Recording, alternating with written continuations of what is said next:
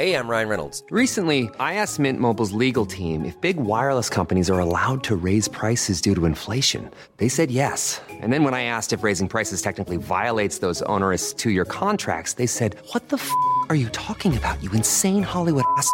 So to recap, we're cutting the price of Mint Unlimited from $30 a month to just $15 a month. Give it a try at mintmobile.com slash switch. $45 upfront for three months plus taxes and fees. Promo rate for new customers for limited time. Unlimited more than 40 gigabytes per month. Slows. Full terms at mintmobile.com.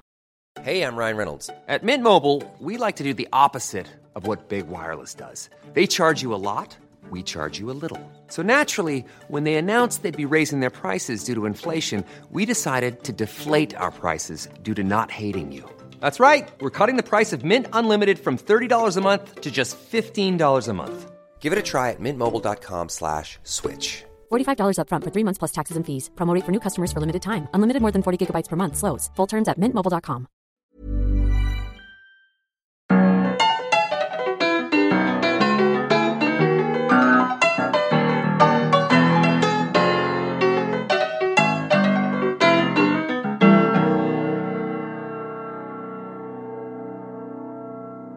C'est déjà parti. T'aurais euh, pu partir le micro quand je suis arrivée, tantôt, quand je suis débarquée de mon autobus, je pense. ben, on est tous des amis de longue date. On se Ouais, connaît ben depuis ouais, un c'est bail ça. quand Comme ça, même. notre amie Louni, je suis vraiment contente. Caroline Oui. Huard. euh, Pour les intimes. ouais. Ouais.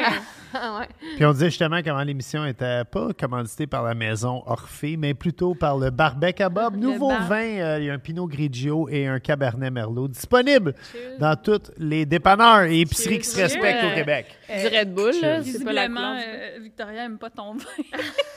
Elle l'aime beaucoup, justement. Ouais, ai- Mais c'est elle qui conduit, là. fait qu'elle boit du Red Bull hein, à partir de maintenant. Oh, ça fait longtemps que j'ai pas vu du vin le jour, mais Ouais. c'est délicieux. Merci beaucoup. Bienvenue dans notre monde. 5 à J'ai- 7 commence à 4 Ben oui, j'adore ça. Si c'était pas qu'il y avait des micros, je, je, tu sais, je pourrais pas savoir que c'est formel ce qu'on est en train Ah de non, faire. c'est pas formel. Ah, puis on est dans un studio à Thomas Levac, fait Ouais, qu'on non, sent, on sent, il y a quelque chose, on sent maison. Ouais, là. ouais, non, automatiquement, on est. Hey, mais je, suis, je suis vraiment contente que tu sois. Eh oui, moi aussi. nous. Fait que c'est notre première invitée végane. Oui, Hey, je pense. J'espère ouais. que je Ouais. serai pas la dernière. Non, on rejette les véganes. Il faut trouver, non, mais il faut trouver des véganes intéressantes. C'est ça l'affaire. Il y en a Ouais. Il y en a de plus en plus. Il y en a de plus en plus.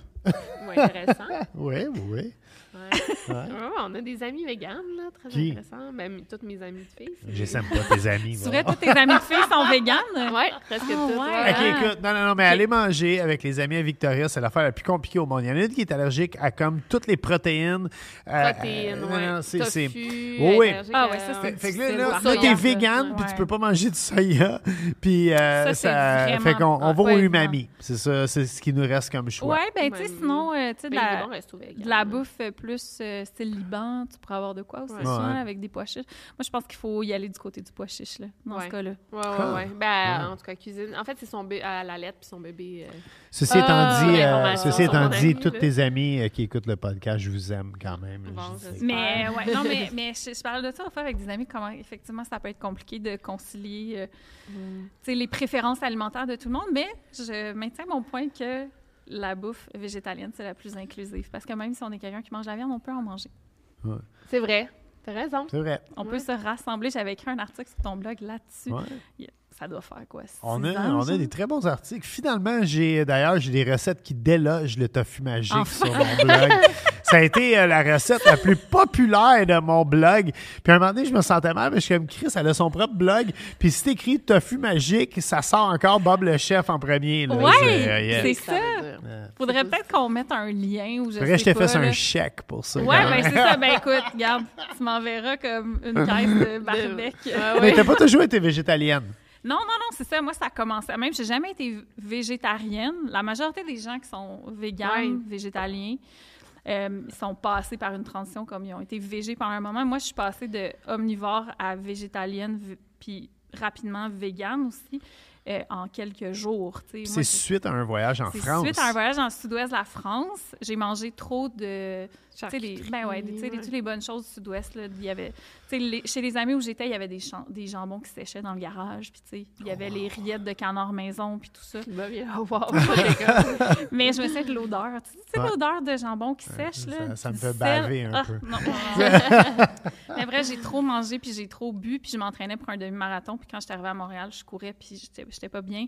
Puis j'ai décidé qu'il fallait que je change mon alimentation. Fait que- mais quand j'ai fait le changement, c'était vraiment pour... euh, pour moi, c'était comme une détox. tu sais, C'était comme Ouais, ouais, une ouais. diète. Là, tu sais, qui allait comme... C'était la manière optimale de te nourrir pour ta santé qui allait genre régler tous tes problèmes, qui allait faire que tu allais être heureux, puis tout ça.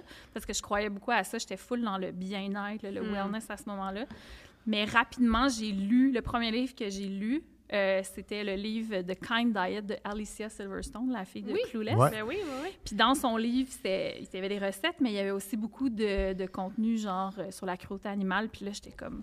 Je suis une hypersensible, fait que ça m'a beaucoup choquée. Puis là, je me suis mis à m'informer davantage. Tu sais, à regarder des vidéos sur YouTube. Puis là, j'étais comme, ah non, je peux Je pas juste manger comme ça. Pour moi, il faut comme que j'arrête d'utiliser les animaux comme, comme Mm. une commodité. Puis là, j'ai fait la transition.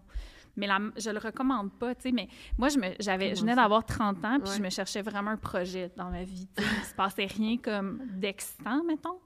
Sais, j'avais Ouais. ma job à temps plein, j'avais mes amis, tu sais, je, je sais pas, genre... Ergothérapeute de profession. Ouais, c'est ça. J'ai été ergo pendant 16 ans, puis tu sais, j'aimais ma job, c'était le fun, ma job était excitante quand même, mais tu sais, comme quand t'as pas un projet, tu sais. Ouais. Puis là, j'étais comme, ah, ça serait un beau projet, ça, changer complètement mon alimentation, devenir végane, tu sais, m'engager, puis tout ça, comme dans la cause. Mais quand je dis je le recommande pas, parce que moi, c'était- mon projet. Quelqu'un qui a en masse de temps puis d'espace mental pour le faire, go, là, c'est un super beau projet, mais quelqu'un qui a, mettons, euh, des enfants à s'occuper, un job à temps Ah plein, ouais. Euh, un parent malade en CHSLD, peut-être que c'est pas idéal d'y aller Ouais, d'un ouais. coup, là, je le recommande pas, là, tu sais. Je recommande plus d'y aller progressivement. Progressivement. Trouves-tu évident cuisiner vegan ou, euh, Moi, au ça- quotidien? Moi, je trouve ça vraiment facile parce que j'aime ça. C'est ta job aussi. Oui, c'est ma job ouais. aussi. C'est de plus en plus facile aussi parce qu'il y a tellement plus d'options en épicerie.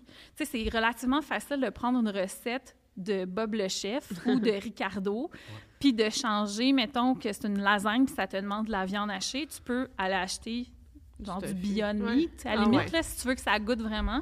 Ah, puis Puis- même des lentilles. Moi, j'aime, je préfère à la limite un pâté aux lentilles Ouais, qu'au bœuf. Oui, moi aussi, tu sais, ou des lentilles. Mais mettons que tu veux que ça goûte exactement pareil. Ouais. Il y a même des super bons fromages maintenant. V'là 11 ans, là, c'était... Ils sont rendus avec des bons fromages, les vegans. Je te- je te jure. bah, Ah ben, ouais. C'est- moi, c'est. pa- Parce que tu sais que été végétarien. J'étais végétarien un mois par année. ben oui, je sais. Et, et j'étais de vegan le week-end. J'étais un, un vegan. C'était de même que j'appelais Hey, ça. ça, un week-end. Un week-end un- Mais un week-end, ça fait vraiment aussi quelqu'un qui mange selon ce qu'il a fumé aussi. Ah oui, Guy, Je fume plus, bon. par contre. Bon. Ça fait plus qu'un an que j'ai Ok. arrêté de fumer. Mais euh, ceci étant dit, ce qui m'empêcherait vraiment d'être. Je serais capable d'être végétarien. Admettons, là, Bon, la, viande. là. De, Ouais. ben, au début, tu étais végétarienne. Ouais. Puis j'adorais ça. Moi, j'adore cuisiner végé. Qu'est-ce qui s'est passé? Ah, je l'ai amené chez Katz à New York manger un sandwich au pastrami. Oh, Ça, c'est une toute. Mais euh, en fait, je vais compter cette histoire-là, puis je revenais après. Parce que elle mangeait uniquement végétarien quand je l'ai rencontrée, puis elle m'a dit Ouais. J'espère que ça te dérange pas. Moi, j'adore ça. Ouais, ouais. Euh, Je trouve que c'est une cuisine très colorée. Ah non. Ouais. Puis euh, pour un cuisinier, l'option facile, c'est mettre un steak sur le barbecue, puis couper des champignons, crisser ça avec de la sauce crème, un peu de, de moutarde de Dijon, puis un repas. Tandis que cuisiner de façon végétarienne, euh, t'es plus créatif, Ouais. c'est beaucoup plus coloré, tu dors mieux. Ouais. Il y, a, il y a quelque chose. euh, non, mais c'est vrai, euh, t'as pas de brûlement à l'estomac, tu. euh, puis, Ouais, on est allé à ça New York. tu hein. Puis à New York, je l'ai amené chez Katz, qui est comme le Schwartz de New York. Ah ouais. Mais c'est parce qu'en voyage, je mangeais plus végé. C'était ça ma Ouais. règle. C'était en voyage, je me laissais aller. Je Ouais. mangeais tout ce qu'il y avait. Mais j'étais Mais- nettement inquiet parce que le premier repas de viande qu'elle a mangé devant moi, c'est bon? un. Non, non, Ah. c'est un sandwich au pastrami Mais- comme. Mais sérieux, t'étais pas genre euh, comme oh mon dieu, je vais être capable de digérer ça. Ça s'est pas mangé Moi, je non, ça m'a ça. pas stressé. Non. Ouais, moi, moi, je pensais pas que tu étais pour digérer ça. Ouais, mais finalement, ça s'est bien passé. Mais ceci étant dit, c'est le, pas non, non, mais c'est le fromage qui, je pense, qui m'empêche de Mais devenir t'es pas le vegan. seul, honnêtement, c'est la c'est l'argument Tout de ça, tellement ouais. plein de gens, puis il y a beaucoup de gens justement qui se disent, tu sais, qui veulent pas se mettre une étiquette comme de vegan parce qu'ils sont comme d'un coup ça me tente de manger du fromage. Hmm. Mais tu sais moi ce que souvent ce que je dis aux gens c'est c'est pas parce que tu aimes ça manger du fromage que tu peux pas mettre des lentilles dans ton pâté chinois, parce que souvent on a l'impression que c'est du tout ou rien. Si c'est juste ça qui t'empêche de végétaliser ton assiette pour toutes les bonnes raisons que ça amène, tu peux. Moi, je pense que ça vaut la peine de continuer entre guillemets de se permettre ça Parce que c'est ce qui va faire que les changements vont être durables. Puis Ouais. éventuellement, peut-être que, tu sais, puis ça, ça évolue tellement, la science, Mm. justement, des fromages, là, Ouais. des fromages non laitiers, mettons, que, hey, pour vrai, il 11 ans, là, ce qui existait, c'était la marque Daya.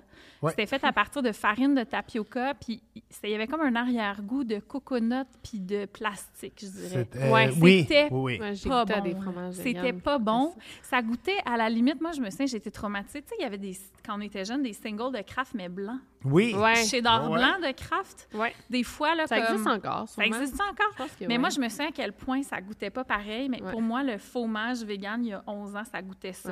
C'était pas... euh, Mais là, maintenant, il y en a des très bons. Il y, en a des... du fromage plus euh, artisanal, tu sais, des pâtes de noix. Mm. Mais c'est parce qu'il faut comparer des pommes avec des pommes. Tu sais, c'est sûr que si tu compares euh, euh, un fromage râpé pour faire grat- un, fro- un fromage râpé pour faire gratiner ta lasagne, tu, tu com- compares ça avec un fromage artisanal Ah. québécois, c'est pas la même Non, affaire. On va chercher plus des textures de.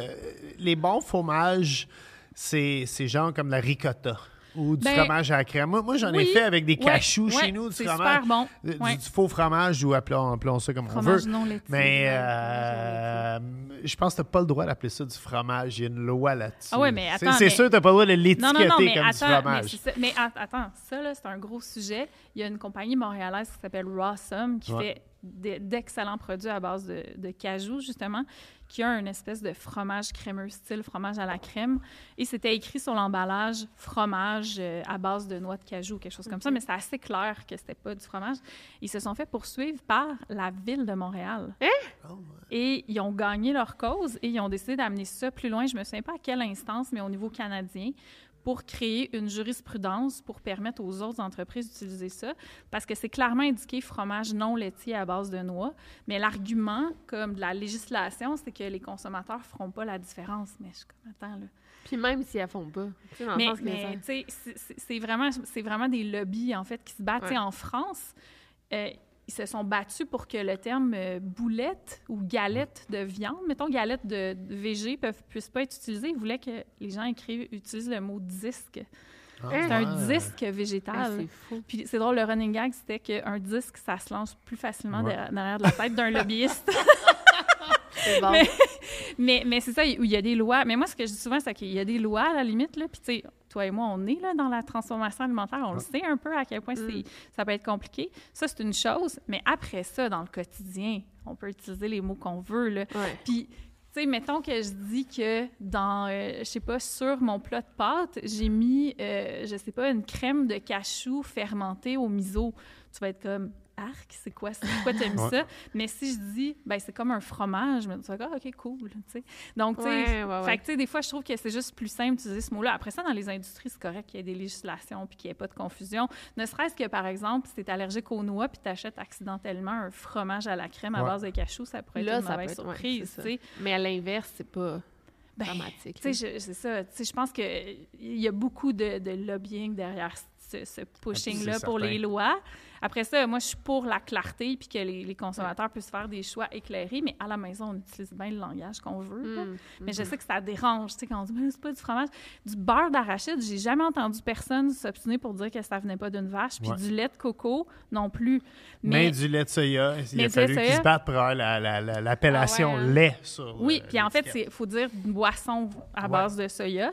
Mais tu Ah, c'est toujours ça, je pensais qu'on pouvait dire non, lait de on- soya je pense que, en tout cas, à moins que je me trompe, mais non, il faut dire euh, breuvage euh, à base de bla, breuvage non laitier ou boisson. Boisson de soya, je pense, boisson d'avoine. Mais, tu sais, moi, je pense que la raison pourquoi le beurre d'arachide, ça dérange pas personne, c'est parce que ça menace pas le beurre. Il y a personne qui va dire, Ouais, Ah, au lieu vrai. de faire revenir mes légumes dans le beurre, j'ai pris du beurre d'arachide parce que c'est vegan. Non, ça. ça serait sûrement délicieux dans certaines, Ouais, ouais, ouais. certains types de cuisine, mais tu sais, tandis que si je disais c'est du beurre vegan, attends, attends, attends, ben là, c'est pas du vrai beurre, blablabla, puis c'est comme, attends, là, qu'est-ce qui te dérange vraiment là-dedans, là? Parce qu'il y a tellement de termes qu'on utilise comme de toutes sortes de façons qui dérangent pas personne, mais là, quand ça vient comme avec peut-être une idéologie végane, là, ça dérange beaucoup les vrai, gens, hein? tu sais. Puis je sais que ça dérange le véganisme, tu sais, je- je- Toi, je- tu dois en, en vivre. Là? Tu dois vivre ben oui, ben en fait, oui, puis je l'ai vécu récemment. J'ai eu une publication qui a été comme sponsorisée comme pour rejoindre plus de monde. C'était un contenu publicitaire. Fait que ça rejoint des gens à l'extérieur de ma communauté. Et j'ai eu des Ah. commentaires tellement violents, là. Tu sais, des, des commentaires qui m'attaquaient moi. Puis des commentaires comme c'était tous des jeunes hommes puis c'était tout, c'était tout comme plein d'emojis de steak puis des trucs comme Ah, ça puis tu sais des emojis genre de Les, les carnivores sont carnivores pour vrai. là. Mais- Moi, je rencontre du monde qui me disent ouvertement qu'ils mangent pas de légumes. ah jamais. ben oui des, des végéphobes Ça m'impressionne, moi, c'est ça. un terme je pense Ouais. ça. Végéphobe. mais oui mais mais je sais que Je sais que c'est le- important, moi, je trouve, d'avoir un bon équilibre. Mais, mais, mais je sais que le véganisme, ça dérange les gens parce que ça confronte, ça confronte tout le monde à, aux dissonances cognitives qu'ils ont. tu sais. Parce que je pense qu'il y a des gens que sûrement que tu leur dirais, OK, mais est-ce que tu mangerais aussi ton chien, mettons? Qu'est-ce qui fait que tu manges, tu flattes ton chien? puis Je t'ai déjà dit que moi, je le ferais. euh, Être mal pris, je Ouais. mange Mais, mon chien. mais c'est ça, mais c'est être mal pris, tu sais. Mais c'est souvent ça. T'as-tu vu Nanette? Comment? Elle a des petites cuisses là-dessus. Tu fais confire ça, là? C'est. euh, Mais non, mais ça, c'est un- tu sais, c'est vraiment un construit culturel qui fait qu'il y a certains animaux qu'on on Ouais. est choqués. Tu sais, mettons, au Pérou, il y a du- les gens mangent du cochon d'Inde, tu sais. Euh, Puis, tu Ah sais, ouais. même manger du chien, c'est ça- c'est une pratique culturelle dans certains pays d'Asie. Mais ici, ça nous choque vraiment, mais Mm. c'est parce que culturellement, on n'est pas conditionné à ça. Puis ce que les véganes remettent en question, c'est qu'est-ce qui fait qu'on qu'on discrimine les animaux selon les espèces, qu'est-ce qui fait qu'on les traite différemment. Le, tu sais? spéc- ça, Le spécisme. spécisme, exactement. Puis je me suis même Ouais. posé la réflexion l'autre fois parce que j'ai regardé dans, dans la série de Last of Us. Ok, Je sais pas ouais, si vous l'avez écouté. Oui. Il y a juste une saison, hein, je me Oui, il y a juste pas. une saison. L'autre, elle arrive en 2025. Oh, 2025! Ouais. Chris, j'aurais tellement dû attendre écouter ça. Ah non, mais c'est tellement bon. Mais je veux pas spoiler Tu vois, j'ai pas trouvé ça. Ah, Revenons Moi, j'ai- au véganisme après. là. Parlons Ouais. de The Last of Us. Là, Tellement Non, non, mais j'étais déçu parce T'as que... joué aux jeux vidéo? Non, mais OK, moi, ce que j'adore tout le fait qu'il tu Ouais. traverse les États-Unis, Ouais. puis qu'il y, a- il y a un côté très humain. C'est principalement la- la- humain, Les, là. les- les- les- les- les deux euh, miliciens homosexuels qui habitent ensemble, c'est de toute beauté, leur couple, puis tout. Mais, OK, euh, on va se dire... Tu traverses les États-Unis, tu dors dehors au Wisconsin, pas de manteau au mois de décembre, c'est pas des zombies que tu vas avoir peur, c'est tu vas mourir À cause d'hypothermie. des éléments. Ben non, mais ils se faisaient des feux. Qui Non, ils se font pas de feu Ben parce oui, qu'ils veulent pas se faire Non, voir par mais des Raiders. Il se faisait, ben, dans l'épisode dans l'épisode 4, il explique qu'il veut pas faire de feu, mais plus tard, on les voit se faire des feux. Puis ils mangent deux morceaux de jerky dans toute Ouais. la saison. Ça, je me demandais Ok. d'où est-ce. ben, je me suis posé plein de questions par rapport à la bouffe là-dedans. Je trouvais ça fascinant. Mais, euh, mais pour revenir C'est quand même au véganisme, OK? C'est que, il y a, je veux pas spoiler rien, mais il, il y a du cannibalisme là-dedans. Oui, un moment Bon, donné, Il oui. y a des gens qui Ouais, mangent la viande humaine, Ouais. un peu par la force des choses. Là, Ouais. tu sais, Ils sont mal pris, là, mettons. Mais je me dis, c'est fou parce que quand tu es cannibale, dans le fond, tu es antispéciste. Tu sais, tu fais pas de discrimination selon l'espèce. Tu manges tous les animaux, incluant les humains. tu sais. C'est vrai? Mais, mais après ça, bon, c'était un autre niveau de moralité complètement. Mais moi, ce que je trouve fascinant, c'est que souvent. Mais t'es mal pris quand t'es rendu. là. Exactement, mais souvent, quand les gens veulent comme challenger le discours des véganes, ils vont souvent nous arriver avec des scénarios apocalyptiques comme ça. Ouais, mais si jamais là, il n'y a plus rien d'autre à manger, je suis comme peut-être que j'en mangerai un animal pour survivre, mais en ce moment, on n'est pas dans une situation Non, non, de survie. Là. tout, là. À moins de vivre de l'insécurité alimentaire puis de pas avoir le. Puis ça, c'est le cas pour tellement de gens, là, malheureusement. C'est comme 20 de la Mm. population. Je pense qu'il peut pas tant choisir ce qu'il mange, mais mettons que tu fais partie du 80% qui peut choisir ce qu'il mange. T'es pas dans un scénario apocalyptique. Là. Tu Dans peux Alive, que le, tu crash d'avion, fameux film des années 90, Ben oui. qui est basé sur une histoire Ben vraie. l'équipe de foot. T'as fait une vidéo là-dessus? ouais, ouais, oui, je me souviens. les fesses d'humains. Oui, tout. mais c'est une situation de survie. c'est ça. C'est c'est comme C'est une situation extrême, mais Ouais. c'est ça, c'est que souvent, après ça, les gens nous arrivent avec des situations extrêmes. Je suis comme, OK, mais attends. On n'est pas là. mais là, on n'est tu pas là. On est dans la situation où tu es à l'épicerie puis tu as des choix devant toi. Puis tu n'en as pas besoin pour survivre la viande, à moins d'avoir peut-être certaines conditions médicales particulières, mais encore là. Mm. tu sais. Fait que rendu là, c'est un choix. tu sais. Ouais. Fait que c'est un choix, puis c'est là qu'on le justifie comme on le veut. Puis tu sais, moi, je suis pas là pour remettre en question les choix des gens. là. C'est plus comme... Ça me fascine de voir à quel point ça dérange les autres, juste qu'on existe, tu sais, quand on est vegan. C'est fou, hein? Puis ce que je remarque, en fait, ma perception, c'est que, tu sais, moi, mettons, là, j'ai des comportements qui sont pas éthiques à d'autres égards. Mettons, j'achète des vêtements de fast fashion. Pas tout le temps, j'essaie, je suis consciente, j'essaie de le faire le moins possible, mais tu sais, je vais me commander des robes au Old Navy parce qu'ils ont ma taille, puis je les trouve belles, Ben, c'est ils sont ça, pas chères. Ça, ça c'est un autre ouais, aspect, C'est un tu sais. autre enjeu, là. ouais. Mais quand même, tu sais. Puis Parce que ça, c'est un autre aspect aussi. Si pour le, il y a un certain prix à ça. Tu sais, c'est Ben comme oui, ben manger oui. bio. Euh, nous, on mange plein d'aliments bio, Bio, à maison. Bio. Mais je veux dire, ça, ça double ta facture d'épicerie. D'un coup, Ah oui, là, mais c'est... ben oui, c'est ça. Pour le véganisme, c'est- c'est différent là, tu sais, ça, ça se peut que ça coûte moins cher.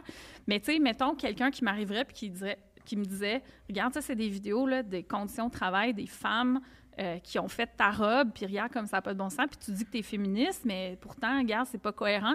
Ça me dérangerait vraiment de me faire dire ça, puis je, je serais comme, je voudrais pas l'entendre, puis probablement que j'argumenterais, puis je serais comme, je voudrais pas être confrontée à mes incohérences, mettons, puis je, je, je l'assume, tu sais. Fait que je comprends vraiment comment on se sent quand on est face à des arguments comme ceux des véganes, tu sais. Puis après ça, ben, tu sais, c'est complexe, tu sais. Moi, je, je pense pas que du jour au lendemain, si tout le monde arrête de manger des produits d'origine animale, oui, il y a une partie de l'économie qui va s'effondrer, tu sais. Fait que la solution, c'est pas de shamer tout le monde un par un, mais c'est que oui, il faut que de plus en plus les gens fassent une transition vers ça, mais il faut que politiquement aussi, il y ait des, disons, des subventions qui soient offertes Ouais. à, j'ai pas, une ferme laitière pour se transformer en ferme maraîchère qui va produire de l'avoine ou du soya, tu sais. Fait que, tu sais, c'est- c'est comme, c'est tellement complexe comme situation que souvent, tu sais, pas que j'évite de m'embarquer dans ces débats-là, mais j'ess- j'essaie plus d'être curieuse, puis quand quelqu'un me pose des questions puis qui est intéressé, j'essaie plus d'aller vers des outils, tu sais, plutôt que d'essayer de convaincre des gens qui, eux, sont pas prêts à aller là, tu sais, parce En fait- que tu perds ton énergie, là, tu sais. Vas-y. Non, mais j'ai de trouver que tu as la bonne approche. Parce que nous autres, on se connaît depuis des années. Euh, tu m'en as jamais voulu parce que je mange un steak le vendredi soir sur mon barbecue. Euh, puis on n'a jamais eu l'obstination. Ouais, non, mais, mais, mais puis je trouve c'est c'est- il y a, y a beaucoup de c'est vrai que renvoi de la balle. Tu sais, euh, les, les, de, de chaque côté, les, les, les plus miliciens de chaque côté, ça se dit-tu? Militants. Militant, merci, euh, mon amour. Merci aux deux. Mais en, en fait, les, les plus militants de chaque côté vont peut-être y aller comme euh, ben, du bœuf, ça prend 10 000 litres d'eau, je pense, ou 5 000 litres ouais, d'eau pour faire un livre de amandes, bœuf. Bon, oui, après ça, les amandes en Californie, le monde à Los Angeles, on coupe l'eau la nuit pour faire des amandes pour les gens riches. Puis c'est, c'est- je veux dire, il faut juste en prendre un bout dans tout ça, puis essayer de se rejoindre. Tu sais, moi, j'ai, tout le temps dit, je suis pas un gars de gauche, je suis pas un gars de droite, je suis un gars du milieu. J'aime écouter les deux bords de la chose, j'aime écouter le côté ridicule, puis j'aime écouter le gros sens du bon Ouais. sens. Puis, euh, c'est ce qu'il dit pas non plus. Mais on, se pour comprend. un gars du milieu. Oui, exact. Mais mais, mais faut, faut, faut que tu prennes le meilleur de chaque barre puis tu essaies de, de, de tra- tracer un chemin, finalement. Mais aussi, tu ça. penses pas que. Moi, j'ai l'impression que dans la vie, il faut quand même choisir ses combats. Toi, tu sais, comme Ah, tu dis, ben oui. moi, je suis à fond végane, mais tu tu peux pas être tout. Tu sais, Non, non, ça non, serait tu- trop. Tu peux pas, euh, ben, tu peux pas premièrement être tout le temps en train de militer pour tout parce que c'est épuisant puis c'est pas durable. Puis les, tu sais, Tu perds du monde aussi. tu perds du cause, monde, c'est ouais. ça. Puis tu sais, moi aussi, tu sais, je, je, je le vois que par exemple, chez les véganes, des fois, il y a, des, il y a- il y a des, des manifestations ou des approches avec lesquelles je suis pas d'accord.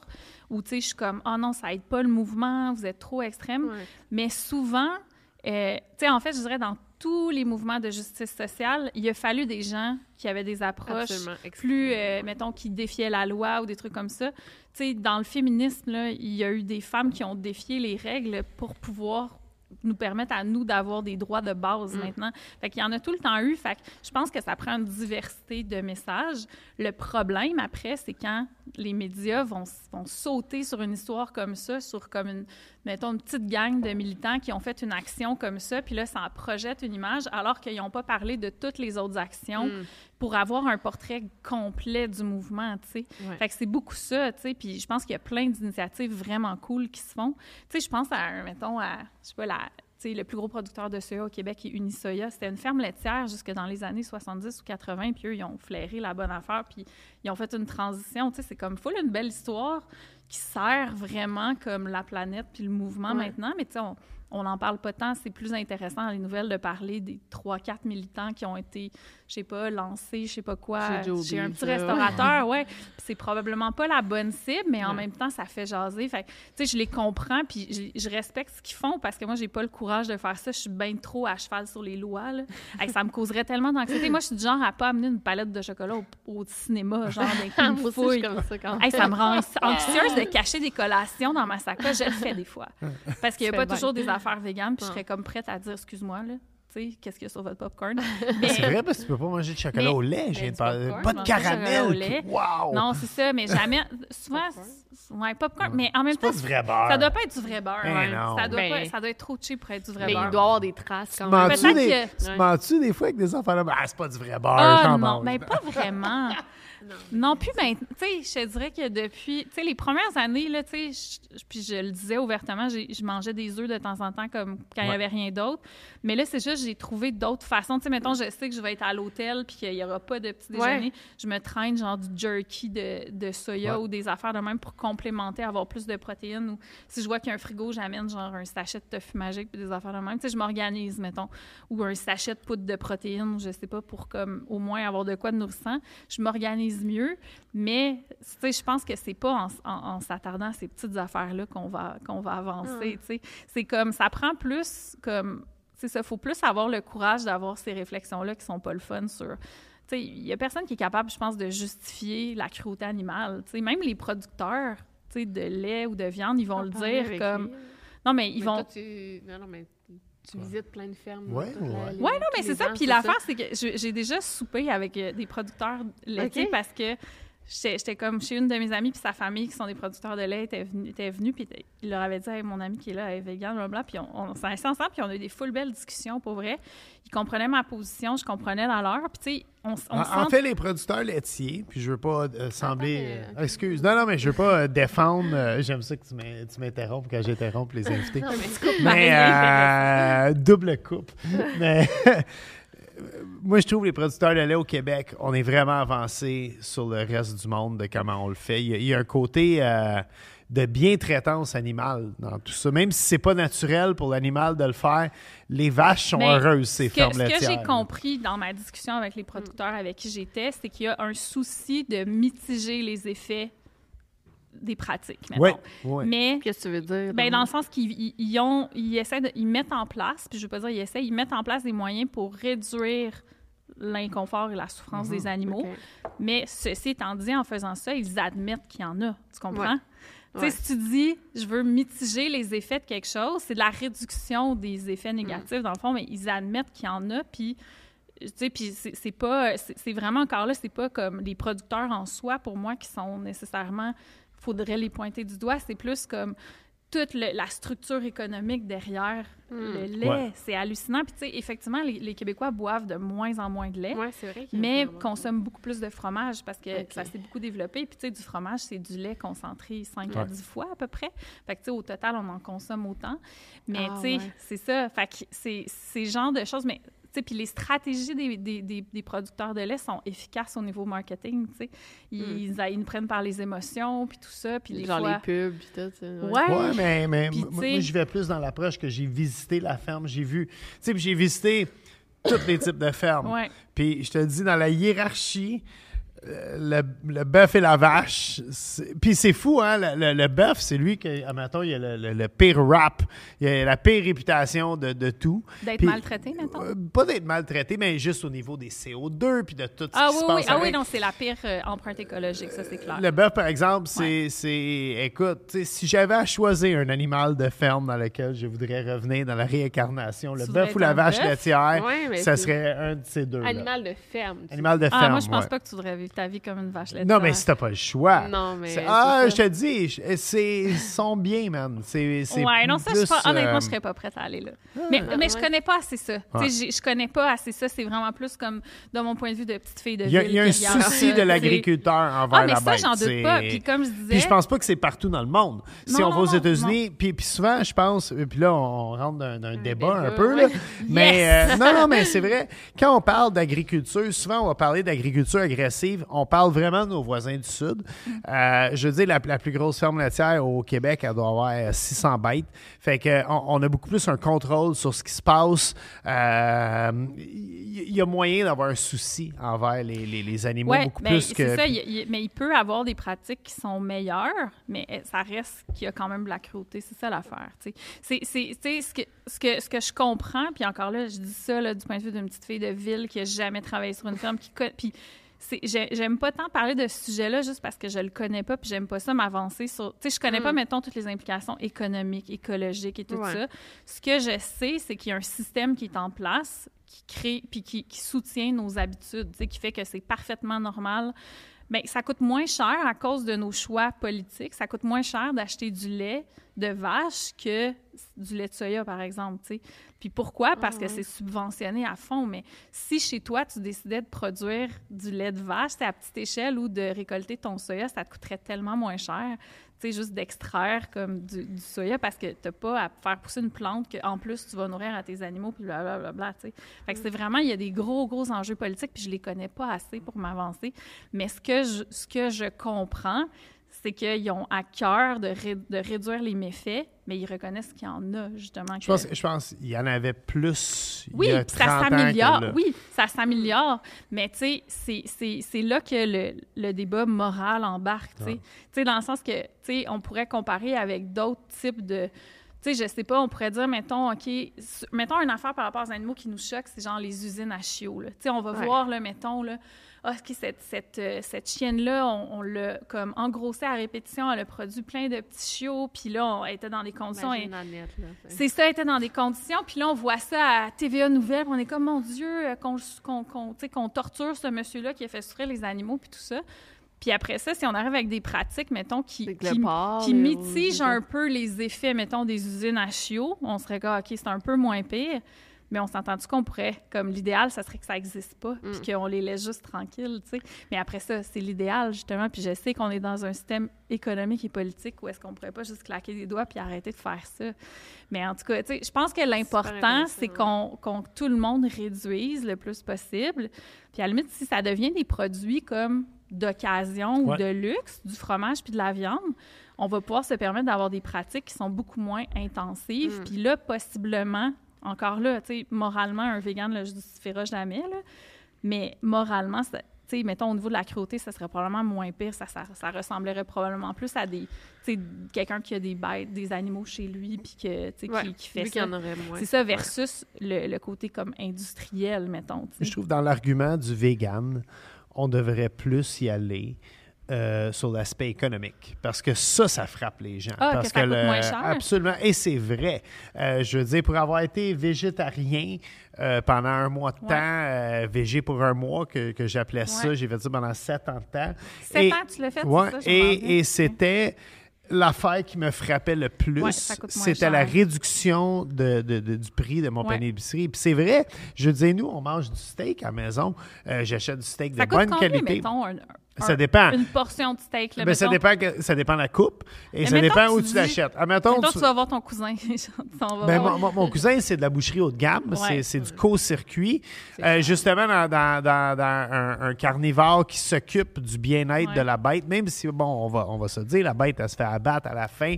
Euh, je veux dire, mon cousin, il s'assure que la bête, elle mange bien, euh, qu'elle ouais, n'est ben pas maltraitée pendant sa vie. Mais ouais. ceci étant dit, ça vient avec un coût. J'étais chez mon cousin la semaine dernière et la personne en avant de moi achetait deux rib steaks et c'était à peu près 110 dollars pour deux steaks qui nourrissaient peut-être quatre personnes. Fait qu'on est à peu près à genre 25 por- 25-30 piastres la portion. Fait que tu peux pas Ouais. manger ça. T'as une famille de quatre, tu peux pas manger ça le mercredi soir. Euh, ceci étant dit, admettons là, que tu achètes ta viande chez Maxi, là, Ouais. on est peut-être un peu plus dans l'agriculture agressive. Tu sais, souvent, Ouais. c'est euh, c'est de la viande qui vient des États-Unis. Euh, bon, je ne vais peut-être pas parler au travers de mon chapeau. Peut-être que ça vient du Québec aussi. Là. Je sais que Bœuf Québec, qui font un un gros boost ces temps-ci pour le bœuf québécois euh, sont chez Maxi, fait que je veux pas, euh, je veux pas non plus là. euh, mais, mais, Ça coûte euh, combien, mettons, genre? un ah, ça coûte cher. Euh, je te dirais, là, euh, à peu près. Ouais, mais t'es à peu près à, bouffe à végane, 7 c'est à quoi? 12 piastres la portion. Ouais, je c'est ça. Après ça, les gens sont comme, oh mon Dieu, mais là, ça coûtait vraiment cher. Une livre de tofu, c'est quatre- tes c'est amandes, 5 piastres ouais. maximum. Puis tu as du Ah, tofu bio ouais. à 5 piastres pour Ah, une livre. Puis tu nourris non. 4 personnes avec ça. Si oui. tu fais du riz puis des bok choy, tu as un Mais repas à moins de 10 l'argument, moi, je pense que ça va être les animaux. Tu leur mets des vidéos de- d'animaux maltraités. Mais, Non, le monde, en ils fait, s'en foutent de En ça, fait, tu sais quoi, j'ai entendu une statistique l'autre fois, puis j'ai pas réussi à aller la valider, mais j'ai entendu qu'il y a quelque chose comme plus de 60% des gens qui sont végétaliens le font pour des raisons comme de santé ou de diète ou genre de perte de Ouais, poids ou peu vrai. importe. Ouais. Puis c'est- je comprends parce que les arguments, écoute, ouvre n'importe quel documentaire sur Netflix qui parle de véganisme, premièrement, c'est plein de pseudosciences puis de désinformation. Là. Ah ouais. hein. ben, tu sais, c'est- c'est de l'information souvent qui est sortie de son contexte. J'en connais pas vraiment un documentaire fiable avec des données probantes pour vrai là, Mm. que je recommanderais. C'est du sensationnalisme là, en général, les documentaires Ouais. sur Netflix. Puis, J'aimerais ça que ça soit vrai ce qu'ils disent, mais non, tu sais, souvent, c'est il y a beaucoup de- de- d'arguments sortis de leur contexte qui disent, mettons, que ah, si tu deviens végane, euh, tous tes problèmes de santé vont disparaître. Parce qu'ils comparent quelqu'un, mettons, qui se nourrissait avec le, le standard American diet, là, qui mangeait, mettons, euh, de la restauration rapide deux, trois fois ouais, par jour. Puis là, ils les mettent sur une, une diète pendant trois semaines où est-ce qu'ils mangent juste comme des légumes, puis des légumineuses, puis deux, trois noix. Puis ils font bouger, puis tu sais, après, puis ils font comme méditer, puis après ça, ils sont comme, ouh, le cholestérol euh, a baissé. Mais ces gens-là, remêlés dans leur environnement, ça marchera pas, Non, là. Tu sais, s'ils n'ont pas eu le temps d'être éduqués, puis tout ça Mm. là-dessus, bref. Mais, mais c'est ça, fait que les documentaires sur Netflix envoient beaucoup ce message-là que c'est comme une façon de perdre du poids, ou tu sais, c'est la seule manière d'être en santé, puis c'est pas exactement vrai, tu sais. Fait qu'il y a plein de, gens qui le font pour cette raison-là. Fait que ça, c'est un argument Mm. qui marche, mais comme n'importe quelle diète, vu que ça dure pas, les gens le font pendant un certain temps puis ils arrêtent, tu sais. Tandis que quand tu es dans, sur des arguments comme le, le bien-être animal, là, si quelqu'un qui accepte d'aller là dans sa tête puis de vraiment comme s'exposer Ouais. aux faits, puis qui décide de, de faire le deuil de, de la vie d'avant où il était pas au courant de c'était quoi la cruauté animale, ben là, ça risque de durer plus dans le Mm. temps, tu sais. Mais je pense qu'encore là, ça prend tout ça. Puis il y a beaucoup, malheureusement, d'anciens véganes aussi, des gens qui n'ont pas nécessairement été chercher les outils ou qui n'ont pas pu aller chercher les outils pour comme équilibrer leurs assiettes. Fait que là, ils se mettent à manger comme pas nécessairement équilibré. Tu sais, ils n'ont pas nécessairement de, je sais pas, assez de protéines ou ils Mm. mangent pas assez grande, assez grande quantité. Puis là, ils disent, ah, j'avais pas d'énergie, je sais pas, je perdais mes cheveux ou blablabla, ou mes hormones étaient déréglées. C'est comme, si tu le fais correctement, il n'y a pas de raison que ça marche pas. J'ai a entendu du monde dire que quand il était vegan, il mangeait trop de glucose. Ouais, Euh, trop de sucre, ben ouais, oui, trop de glucides. ouais. Ben oui, tu sais, si, si tu fais juste enlever ton oui, steak, glucides, tu le remplaces par, euh, je sais pas, comme plus de pâtes, mettons, c'est sûr que ça sera pas équilibré, tu sais. Fait qu'il y a beaucoup d'anciens véganes parce qu'ils n'ont ils ont pas nécessairement été outillés pour le faire correctement puis que ça dure dans le temps. Puis aussi, on est dans un monde qui est tellement pas vegan, là, tu sais. Puis les gens souvent me disent, ouais, mais c'est vraiment mieux maintenant. Puis c'est comme, oui, c'est vraiment mieux. Mais même Je là, pourrais nommer sur, tu sais, sur, sur un- tu mettons les cinq doigts de la main, je pourrais nommer cinq comme très bons restos véganes à Montréal, tu sais. Mais combien tu pourrais me nommer de très bons restos pas véganes à Montréal? Genre, ça te prendrait comme. En fait, ça prendrait... Ça serait long, là, tu sais, il y en a tellement, tu sais. Ça En fait, les prendrait... restos véganes, j'essaie de. Tu m'as comme mis ça. À part du umami qui fait des sushis. J'essaie de penser à un autre- fait pas de sushi. Umami fait des ramen, ramen. izakaya, le sushi momo qui fait des Oui, sushis. sushi momo, Il y a excuse-moi. le C'est l'autre place ouais. qu'on va avec tes amis. Ça sushi momo, c'est excellent. Il y a le conserria aussi qui est vraiment, vraiment bon, qui est dans, à côté du marché Atwater, c'est une euh, genre trattoria Au vivre, ça existe encore. Au ouais. vivre, ça existe Ouais. encore. Au vivre, tu sais, c'est c'est pour un lunch, c'est Ouais. correct, mais tu sais, tu t'amènes pas une date là un samedi Il y a beaucoup d'éclairage. C'est ça. Mais tu sais, c'est- le fun, lumières. ça, ça En fait, je existe, trouve que mais ça prendrait des restos vraiment haut de gamme, puis que les deux, qu'il y ait des bons plats, des Ben, accords ça prend oui vegan. oui ben ça il y en a de plus en plus puis il y a Mm. de plus en plus tu sais de chefs qui ne sont pas véganes mais qui pour des raisons de durabilité qui décident de végétaliser leur menu mais ce que ça prendrait aussi c'est comme dans le gros des restaurants que tu aies par défaut que que tu aies des options véganes, Oui, tu sais. mais c'est dans ça. les écoles, puis dans les institutions, puis dans Mm. les hôpitaux, tu sais, c'est ça À que New ça York, il y en prend. a là. beaucoup. On avait d'ailleurs Hey, été à au York, Dirt oui, ouais. Candy, qui est devenu euh, étoilé Michelin cette année. Hey, J'ai entendu euh, parler de ça. C'est ouais, on est- Patrice on est Demers allé, qui m'a parlé euh, de ça. On bon. est allés le- les deux ensemble et, et dans, dans la catégorie étoile de Michelin que tu peux te payer, c'était quand même abordable. Ouais, là. c'était cher, Ben là, non, mais mais nous autres, on avait été pour la totale, là, Ouais. le, le, le, le, le Mais ils nous avaient fait, set ah, service La avec. mini euh, pizza oui. avec des carottes au lieu du C'était délicieux c'était comme malade. Mais Euh, ah oui, c'est drôle, je connaissais pas ce, res- ce resto-là. J'étais allée à New York l'été passé, puis j'en, j'en ai- tu sais, je suis allée manger une coupe de bonnes places aussi, mais celui-là, je le connaissais pas.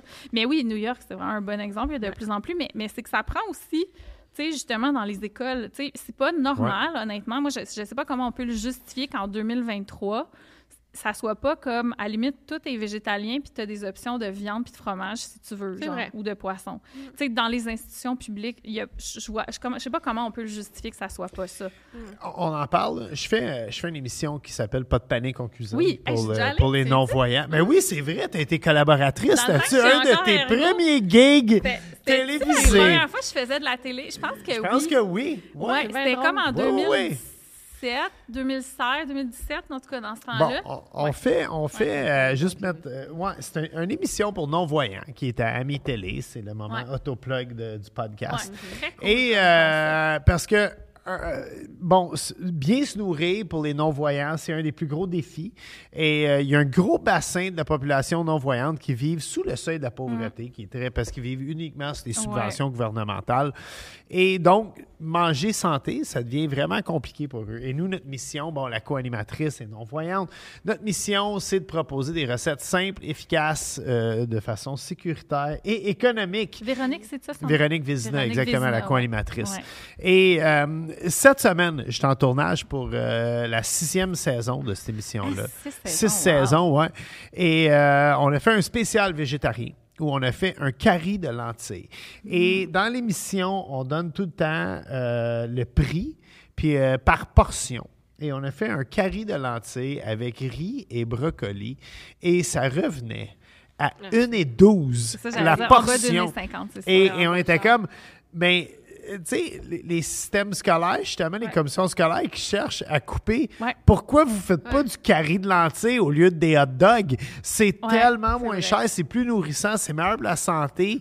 Euh, Mais ça s'en vient, je pense, parce que tu vois, une des raisons de la, de la création du programme d'alimentation végétale à l'ITHQ, c'est qu'il y a des demandes. des- Tu sais, l'ITHQ forme des gens qui vont travailler en restauration, mais aussi en institution, genre les, qui vont faire les, travailler dans les écoles, etc. Puis c'est une des demandes qu'il y avait. Disons, on veut pas, euh, on veut pas diminuer la qualité de ce qu'on offre. On veut des bons aliments, mais on veut que ça coûte moins cher. C'est comme végé. Tu sais, justement, faire un mijoté de lentilles. Tu sais, les, les légumineuses, là, tu sais, si tu sais les cuisiner, là, c'est tellement... C'est magique. Ouais. C'est- Puis, Ouais. c'est- c'est souvent quand les gens pensent au véganisme, ils vont penser aux fausses viandes, puis au Beyond Meat, puis tout ça. Puis c'est comme si je disais, quand, quand je pense à l'alimentation de quelqu'un qui mange de la viande, je pense tout de suite à McDo. C'est comme, mais non, mais tu sais, idéalement, tu manges pas ça trop souvent, là, tu sais, Ouais. tu manges ça de temps en temps. Malheureusement, j'en cool. mange encore un peu Ouais. trop. Mais tu sais, dans le sens que c'est pas la base de ton alimentation, puis ton frigo déborde pas de, tu sais, de, de, de- je sais pas, de, De McDo, puis tout ouais. ça. Mais la- l'alimentation des véganes, c'est greens and beans. Tu sais, c'est légumes et légumineuses. Mm. À partir de là, tu vas rajouter comme. Fait que tu peux manger des légumes. C'est sûr que ça, il y en a ça peut coûter cher si tu veux un légume spécifique. Là, tu sais, mettons le chou-fleur, là, tu sais, dépendamment des semaines, là, tu sais, c'est comme ça coûte vraiment cher. Mais il y a tout quelque chose Il y a toujours quelque chose. C'est ça. Moi, j'aime beaucoup les légumes congelés aussi. tu sais. Ouais. Je trouve que ça. Ou sinon, tu sais, tu peux choisir. Tu sais, souvent, tu peux adapter. Tu peux changer un Ouais. légume pour un autre dans une recette. Ça va pas changer grand-chose. Fait que tu peux aller avec ce qui est pas cher. Puis les légumineuses, ben c'est lentilles, haricots, euh, tu sais, pois chiches, produits du soya aussi. Mais c'est sûr que si tu compares, mettons, le prix de Beyond Meat avec une coupe de viande pas chère en spécial, euh, hachée euh, à ton épicerie Ah, économique, c'est sûr que ça va être vraiment moins cher, ça, ou des hot dogs. Puis, tu sais. tu sais, il y a un... Euh, que... Oui, oui, j'arrive, j'arrive, j'y arrive. va-tu cuisiner Mais en même temps euh, que ça, va, oui, oui. Mais, mais tu parles de chou-fleur, puis, tu sais, je veux dire, le chou-fleur, là, le monde, il panique quand le chou-fleur, il est 7 piastres, OK? 7 piastres pour un chou-fleur. Un chou-fleur, là, t'en fais un esti des affaires avec. Oh ouais, c'est tellement puis, c'est c'est là qu'il faut, il faut démocratiser encore plus la cuisine. Je sais, c'est un mot que t'as eu, mais... Démocratiser, mais, c'est euh, pas ça? OK. mais C'est c'est parce que le nom du balado. non mais c'est parce que si tu achètes un chou-fleur, euh, tu as les fleurons de chou-fleur. Ouais. Tu en as à peu près 6 portions si c'est un accompagnement. Ouais. Tu as peut-être 3 portions si c'est un plat principal. Mettons, tu fais des, des Ouais. ailes de chou-fleur comme des, des- des ailes buffalo de chou-fleur. Mais tu as la feuille aussi. Tu peux décortiquer la feuille. Mais oui, la feuille. tu décortiques la feuille, tu as fait griller au four avec de l'huile d'olive, du sel du poivre, une petite trempette au fromage. Bon, dans ton cas, ce serait une trempette au Fromage cachou, whatever. On s'obstinera pas là-dessus. Mais pour 8 piastres de chou-fleur, qui peut paraître cher, c'est Ah. encore moins cher qu'un steak. Regarde, c'est-. Écoute, tu m'enlèves les mots de la bouche. Oui. Puis même, tu vois, moi, un des produits vraiment chers que j'achète à l'occasion, que je me gâte, là, c'est que je vais avoir des petits producteurs de champignons, là, genre euh, de la crinière de lion, mettons. là. Oui, oui, oui. Tu sais, tu peux te faire l'équivalent d'un steak un peu avec ça. Tu peux le faire cuire dans une poêle en fonte avec une autre poêle en fonte par-dessus, puis ça caramélise, puis la texture est hallucinante. C'est des petits producteurs, c'est des petites fermes urbaines. Fait que, tu sais, oui, ça coûte cher, mettons, Mm. ça coûterait à peu près comme de la viande, mettons. Mais tu sais, je- je me fais pas des lunchs avec ça. là. C'est comme non. de temps en temps, tu as envie de quelque chose. C'est comme, ça. on- Comme nous, on se paye un steak, un bon Ben, steak de c'est temps en temps. ça, exactement. Ou, tu sais, souvent, les gens sont comme, ouais, mais les noix, ça coûte cher. C'est comme, attends, mais les noix, je mange pas ça de même, là. C'est Des comme. noix, ça coûte cher. Je comprends que ça coûte cher. Des noix de pain, ça prend 45 ans avant que. C'est ça, 45 oui, ça, ans, ça prend pas. 40. ah, Peut-être entre Ça se 20 peut, ça 25 se peut. ou 45, je suis pas certain. Là. Que le pain Euh, Lancez-moi pas des Ah ouais? roches. Ben oui, avant que la noix soit comestible dans l'arbre. Ah oui, puis il y en a, tu sais, comme, tu sais, qui doivent être prélevés. Il y en a comme un. Mais tu sais, des noix, souvent, il y en a comme un par fruit, mettons. Tandis que des graines, tu sais, mettons, les graines de tournesol, c'est comme t'en as une tralée, là, dans une fleur, là. Mais, euh, attends, ça, ça, c'est pas vegan, par contre, je pense. Arrête donc. C'est la tartinade de tofu? Tu me niaises, Ouais, il y a de la mayo là-dedans. Ah! on est pas obligé d'en mettre. C'est niaiseux. hey, non, hey, ça, là, Ça, c'est une ça, occasion c'est manquée épouvantable. pour Oui. cette entreprise-là. C'est épouvantable. Egg, liquid, ouais. J'en veux. egg, Ça sert à quoi de liquid- faire ça d'abord? Je sais. Egg yolk powder. Non, je sais. Fait c'est- que là, c'est- je peux pas en mettre dans mon sandwich. Je suis Non. T'as déçu. bien fait de dire, Colin. Mais- Soy egg. Tu mettras un peu plus de, de, de, de maillot, genre. Ouais. Mais non, mais, Non, mais mais, c'est- ça, ce produit-là, tu sais, c'est- quand je dis c'est une occasion manquée, là, Ça mais, n'a pas de sens. Mais ouais, mais comme. euh, Je suis très déçu. mais tu sais, comme j'avais entendu, mettons, que comme Saint-Hubert, quand ils ont sorti leur pâté VG, là, comme c'est un genre de pâté au poulet, mais pas de Ok, poulet, ouais. puis ils avaient fait une étude de marché apparemment, puis ils l'ont fait végétarien, non pas végétalien, parce que ça, ça faisait peur. Ouais. Sinon, Ouais, de mais de c'est Saint-Hubert, Hey, I'm Ryan Reynolds. At Mint Mobile, we like to do the opposite of what Big Wireless does. They charge you a lot, we charge you a little. So naturally, when they announced they'd be raising their prices due to inflation, we decided to deflate our prices due to not hating you. That's right. We're cutting the price of Mint Unlimited from $30 a month to just $15 a month. Give it a try at mintmobile.com slash switch. $45 upfront for three months plus taxes and fees. Promote for new customers for limited time. Unlimited more than 40 gigabytes per month. Slows. Full terms at mintmobile.com. Ryan Reynolds here from Mint Mobile. With the price of just about everything going up during inflation, we thought we'd bring our prices down. So to help us, we brought in a reverse auctioneer, which is apparently a thing. Mint Mobile unlimited premium wireless. Ready to get 30, 30, bit to get 30, bit to get 20, 20, 20, bit to get 20, 20, bit to get 15, 15, 15, 15 just 15 bucks a month. So, Give it a try at mintmobile.com slash switch. $45 upfront for three months plus taxes and fees. Promo rate for new customers for limited time. Unlimited more than 40 gigabytes per month. Slows. Full terms at mintmobile.com. venant de Saint-Hubert, je végé- l'accepte. Venant mais de végé- Fontaine Santé, Ouais. je Hey, suis un peu plus mais déçu. Fontaine Santé, ils ont sorti des saucisses aussi, genre l'été passé. Puis c'est genre, j'étais comme, ah, cool. Puis c'était genre au cheddar. Là, j'étais comme, attends, ou au feta. Puis là, j'étais Oh, comme, attends, mais, mais en même temps, je OK, comprends la saucisse que... VG, c'est la plus grosse déception. Euh, je me souviens la première année que j'étais végétarien pour un mois. J'écoutais le hockey. J'étais tout seul chez nous. Je m'étais fait trois hot dogs avec des saucisses VG. Et la première croquée, c'était une des cinq plus grosses déceptions de ma vie. Pour vrai, j'étais tellement déçu du goût de la saucisse VG. Mais, mais je pense que ça l'a évolué depuis ce temps-là. C'est un peu comme le ouais, trouve mais attends, est-ce que vous avez goûté au Pogo vegan? Non. Non. Il y a une petite compagnie. attends, mais il y a une petite compagnie montréalaise, c'est des jeunes, je pense qu'ils ont genre 22 ans, ils ont parti ça, ça s'appelle Green Brothers parce que c'est Oui, des aliens dessus. ouais, ouais. Puis ils font des pogo vegan à partir de saucisses à hot dog, genre, je pense que c'est genre des light life ou quelque chose comme ça. C'est tellement bon, là. Puis au festival vegan, quand j'étais porte-parole, j'avais été euh, interviewée par euh, MC Gilles. Puis il m'avait dit, y a quelque chose qu'il faut que j'aille goûter? Puis je l'ai envoyé goûter les pogos, puis il avait, il avait trouvé ça super bon. Mm. Fait que là, j'étais. Bref, je recommande à tout le monde d'essayer des pogos vegan. Mais moi, je pense que la, la saucisse, ça a évolué depuis ce temps-là. On t'a demandé Ouais. de choisir un ingrédient. Ah ouais. Ton ingrédient fétiche Ouais. pour te cuisiner une recette à partir Ouais. de. Et tu as choisi le tofu. Ben ouais. Et j'ai pas choisi n'importe quel tofu. Non. T'as pris le meilleur. Yes! Tofu magique. Le tofu magique. Le De tofu magique. Qui est euh, ton. euh, ouais, mais il- C'est mon il- c'est bébé la caméra qui est là. en là. plus, Yeah, c'est- yeah, ouais. c'est- Es-tu de dos, genre? je Oui, tu pas. l'as mis le dos. Et voilà, Ok. ouais, je- je- Yes! Ton produit? Oui, mon produit en épicerie, ouais. Ça se passe bien? Ça se passe super bien. Euh, ouais, c'est, tu sais, c'est, c'est quand même. euh, c'est un peu différent du vin, mettons, parce Ouais. que nous, c'est des produits frais, là. Fait Ouais, ouais, sais, ouais. c'est- mais honnêtement, c'est, c'est pas moi qui est en charge de la logistique, tu sais, des opérations puis tout ça, là. C'est vraiment euh, l'équipe euh, chez Soya Distinction qui est le fabricant. Mais oui, ça se passe super bien. C'est Euh, vraiment pratique. C'est vraiment pratique, ouais, c'est ça. Puis c'est une recette que j'ai créée il y a cinq ans, euh, puis qui était tellement populaire qu'on a décidé de la commercialiser. Puis c'est exactement la même affaire, c'est les mêmes ingrédients que si tu le faisais à la maison. Euh, puis ouais, la réponse est vraiment bonne. Écoute, quand j'étais au festival vegan, il y, a- il y a des gens qui venaient me voir les yeux pleins d'eau, puis qui Hein? me disaient, je te jure, puis qui me disaient que ça avait changé leur vie parce qu'ils étaient vegan. euh, pour des raisons éthiques, c'était vraiment important pour eux, mais qui se sentaient comme pas toujours comme capables de cuisiner, où il n'y avait pas toujours l'énergie. Ouais, c'est ça. Puis que ça, ça manquait, mettons, d'avoir comme des options, puis tout ça, puis que, tu sais, qu'ils en, qu'ils en achetaient comme plusieurs boîtes par semaine, puis tout ça, puis j'étais comme, oh mon Dieu.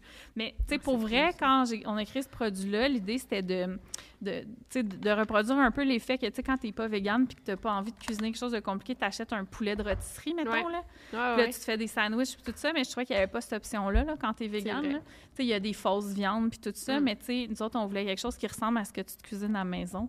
Fait que ouais, ça se passe super bien. Puis c'est un bon tofu. euh, Il est super bon. Fait que que là- j'ai fait avec ton tofu, je l'ai simplement sorti de l'emballage. En Ouais. fait, qu'est-ce qu'on fait avec ton tofu? On fait un banh mi, euh, Yeah. qui est le fameux sandwich végétarien. Le banh mi, en fait, euh, c'était une façon pour les Vietnamiens euh, d'accommoder euh, l'occupation française à la fin du 19e siècle. Euh, il y avait beaucoup, beaucoup de... euh, L'armée française, elle occupait le Vietnam. Et pour les militants, euh, les militaires, pardon, pardon. Euh, Non, non, militaires. Les militaires. Oh mon Dieu, Euh, milicien. ouais, oui, on a beaucoup, beaucoup de mots inventés. les millimètres. Euh, les, les Vietnamiens ont, inv- ont inventé Ouais. ce sandwich qui est la version un peu jambon-fromage Ouais. euh, vietnamienne. Bien sûr, on le fera pas avec du jambon. Traditionnellement, il y a, il y a comme Mais quatre sortes de porc. porc, Il y a beaucoup de hein? porc. Ouais, ils, ont, le- ils ont toujours la version. euh, Végé- Il y a toujours une version végé, mais je tofu. pense pas que c'est traditionnel. C'est pas traditionnel, Je la pense version là, Oui. tout. Absolument. Puis euh, c'est un peu ça que j'ai décidé de recréer pour toi. Là, je suis très déçu. Parce que la raison que j'ai acheté la tartinade de tofu Ouais. Fontaine Santé avec des œufs dedans. C'est-tu pour remplacer le pâté de foie? Exactement, Mm. parce que je me suis dit qu'une végétalienne n'aimerait pas du pâté de foie de poulet ou de canard. ici, Ok, comme il faut, je- parce que oui, quand même pas. Puis euh, qu'est-ce qu'on a fait avec ton tofu? Ben c'est simple. Euh, j'ai pris ton tofu. J'ai fait mariner mes carottes puis mon daikon. Ceux qui connaissent pas le daikon, c'est comme un, un radis asiatique fait sur le long. Là, il en manque un bout. Là. Euh, mais ça goûte C'est vraiment, vraiment le bon, radis. ouais. C'est vraiment bon. Est-ce que ça se peut que tu avais déjà cuisiné des banh mi avec Arnaud Soli? Je suis pas certain. Tu sais, quand il était venu à ton émission? Je sais pas que j'ai cuisiné Carnot Soli. Je me souviens pas. Non, je sais pas pourquoi j'ai en tête que c'était ça. Mais en tout cas, c'était la recette de Ricardo. Mais euh, non, on avait fait des profiteroles. C'était avec des profiteroles, Ouais, mais je, ouais, c'était- ouais. ça veut dire que c'était pas avec Arnaud Soli, mais je me souviens que tu as déjà fait des banh mi à Ça ton se peut, émission. ça se peut. J'en ai fait à l'épicerie des banh mi. ça, je Mais, me mais ça. je me souviens à BLC Live, tu en avais fait. Mais tu les as fait mariner dans quoi? Dans du vinaigre puis du sucre? Du vinaigre de riz, du sucre blanc et Puis de, de l'eau, simplement. Ok, et par ça. la suite, j'ai pris la marinade de mes carottes et de mon daikon. Et euh, j'ai rajouté un petit peu de sauce soya, un petit peu d'huile de sésame. Mm. Puis Oh. j'ai, euh, il était chaud, elle était chaude ma marinade. Puis j'ai simplement mis euh, des morceaux de tofu magique dedans. Wow! Plusieurs petits bouts. Ouais. Parce que sinon, ça se mange mal. là. Ouais, ouais. C'est super euh, photogénique. Là, ça. Ouais, c'est ça. Mais tu vois, cet hiver, j'ai créé une recette de hum, pâté euh, de foie qui s'appelle du, c'est du pâté de, de noix, en fait. C'est fait avec des noix de Grenoble puis des lentilles. Puis honnêtement, là, j'étais j'étais tellement fière là, quand ça a marché, là, cette recette-là. Puis j'ai- c'est la recette que j'ai amenée dans toutes les parties du temps des fêtes, là, Ah parce que ça marche vraiment bien. Même mes parents boomers étaient comme... Mais c'est vraiment délicieux, t'es sûr? C'est pas comme ça goûte vraiment comme le pâté de foie qu'on achète Hey, à l'épicerie. Ouais. Puis il y a quelqu'un qui a commenté Piment, pas de piment. piment. Yeah. Il Puis- faut les piments, d'ailleurs, c'est des, des, des petits Des petits piments. des chili. là. Ouais, hein, euh, Puis euh, c'est ça. Puis il y a quelqu'un qui a commenté Oh mon Dieu, merci, merci, je cherchais quoi mettre dans les banh mi. Parce que Mm. normalement, il y a Ah, comme que- un- une espèce de pâté de foie, là, justement. Ouais. Ouais. Mais euh, ouais, ça serait délicieux. J'aurais Mais dû acheter du végé pâté. du végé pâté. Ouais. Je pensais faire original Mais tu pensais, avec mais ça. tu, voulais rester dans le thème du tofu. Exactement. Mais l'intention était bonne. Mais ça, mais ça, le nombre de fois où on m'a servi ça en disant, ah, il y a ça, tu sais, j'ai pensé à toi, j'ai acheté ça. Je suis comme, oh, Ah, c'est- fin, cuisinier, mais- Le cuisinier à moi est déçu. Ah, que, que ouais, J'aimerais qu'on qu'on change de sujet. Là. On a parlé beaucoup de bouffe vegan. Vas-y. Toi, t'es surtout militante euh, contre les diètes. militaire. Militaire. Millimètre. Millimètre. Millimètre. J'adore ça. Ouais. Anti-diète, Ouais. euh, anti-grossophobie. Ouais. C'est vraiment un podcast d'ailleurs là, Ouais, sur à le sujet ventre. Un qui documentaire. est malade. Là, ça m'a Merci. ça m'a vraiment euh, inspiré. Euh, Qu'est-ce que tu penses, toi? Parce qu'on en voit beaucoup des, le- de la diète keto. euh, Ouais. tu sais, puis on, on voit ça sur les magazines. Ouais. euh, puis là, en ce moment, avec le... C'est quoi le he- heroin chic là, qui est revenu? Ah ouais, genre, les modes de, de corps très minces, là, qui, qui sont jamais vraiment partis, c'est juste qu'on se gêne pas pour le dire que C'est à la mode. Là, ça te, est-ce que ça te fâche-tu ou t'as comme ben une autre oui, approche? mais ce qui est différent après avoir travaillé, moi quand j'ai commencé à travailler sur le projet, j'étais justement j'étais très militante. Je le suis encore, c'est juste que mon approche a un peu changé. Euh, ce que ce que en fait quand, quand j'ai commencé à travailler sur le projet, j'étais vraiment comme en colère, puis j'étais comme tout toute l'industrie des diètes, c'est de la merde, puis tous les gens qui font des diètes, je leur en veux personnellement.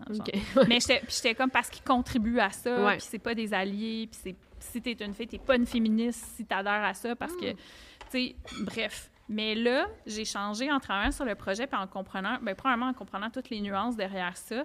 Je mets pas tout dans le même bateau. Tu sais, tout ce qui est perte de poids, pour moi, c'est pas tout le temps comme quelque chose de, Tu peux le laisser là. de. Ouais, je mauvais, photos, euh, mettons. pour le site web parce que les recettes se retrouvent sur, sur mon site web. Mais, mais en fait, c'est que je comprends plus les nuances, tu sais, pour avoir parlé à des médecins et des nutritionnistes qui m'expliquaient que pour certaines personnes, perdre du poids, ça allait leur apporter, c'était réaliste, Ouais. ça allait leur apporter des bienfaits dans des contextes très, très comme spécifiques. Tu sais, entre autres, une- un, disons, un des, des critères qui fait en sorte que tu devrais, que t'es pas un bon candidat à la perte de poids, ou tu devrais éviter de t'engager dans ce processus-là, c'est si tu as déjà essayé d'en perdre dans le passé, tu sais.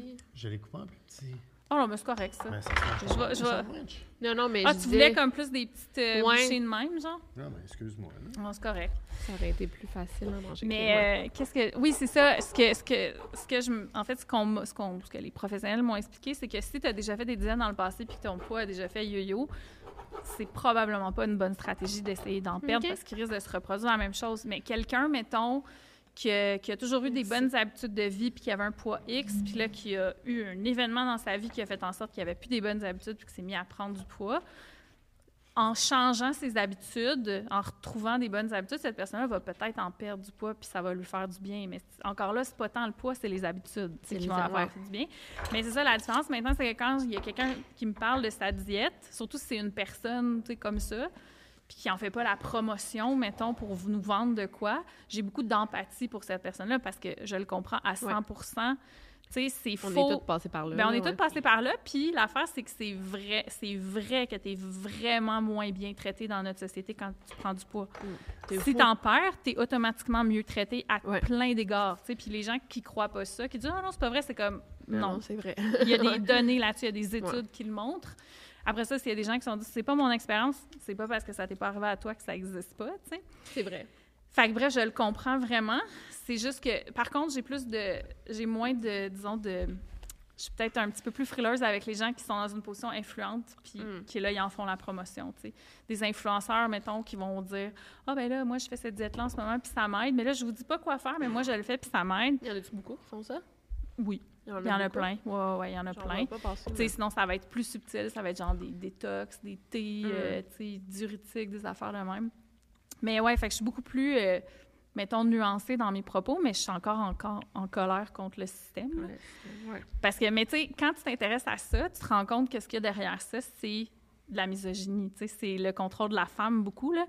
Puis du racisme aussi beaucoup. On associe le corps plus gros au corps qui n'est pas blanc, tu sais. Mm. Ça vient beaucoup de fou, là. oui, sais, vrai. entre autres, à la révolution industrielle, si tu étais un homme riche, affluent, que tu avais à ton bras une femme mince, ça, ça améliorait ton statut social parce que ça voulait dire que tu étais assez riche pour te payer une femme qui n'avait pas besoin de travailler. Mm. Elle pouvait être assez fragile pour être juste belle à tes Belle, côtés. ouais. tu sais. Fou. Tu sais, fait que, tu sais, après ça, quand tu comprends ces affaires-là, Puis si tu es moindrement féministe, tu vas être vraiment Christ, là. Tu vas être comme, ben là, voyons donc. Mais ça veut pas dire que tu vas être capable de déconstruire tout ça, là, tu sais. c'est- Fait que là, on goûte à ça.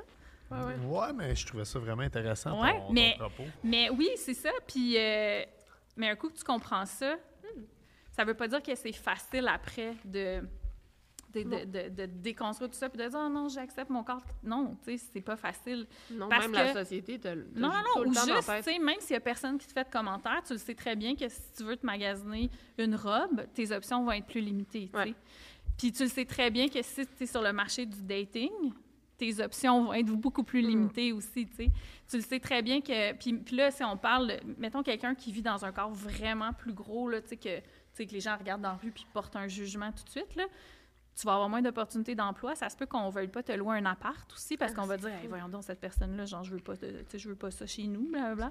Ça existe pour vrai, puis il n'y a pas vraiment de loi tant que ça qui empêche la discrimination comme ça. Fait que bref, c'est un gros enjeu comme de justice sociale. Mais, euh, mais je suis toujours aussi passionnée par euh, ce Ouais. sujet-là. C'est juste que, euh, c'est ça, j'attaque moins les personnes, mettons, qui en font.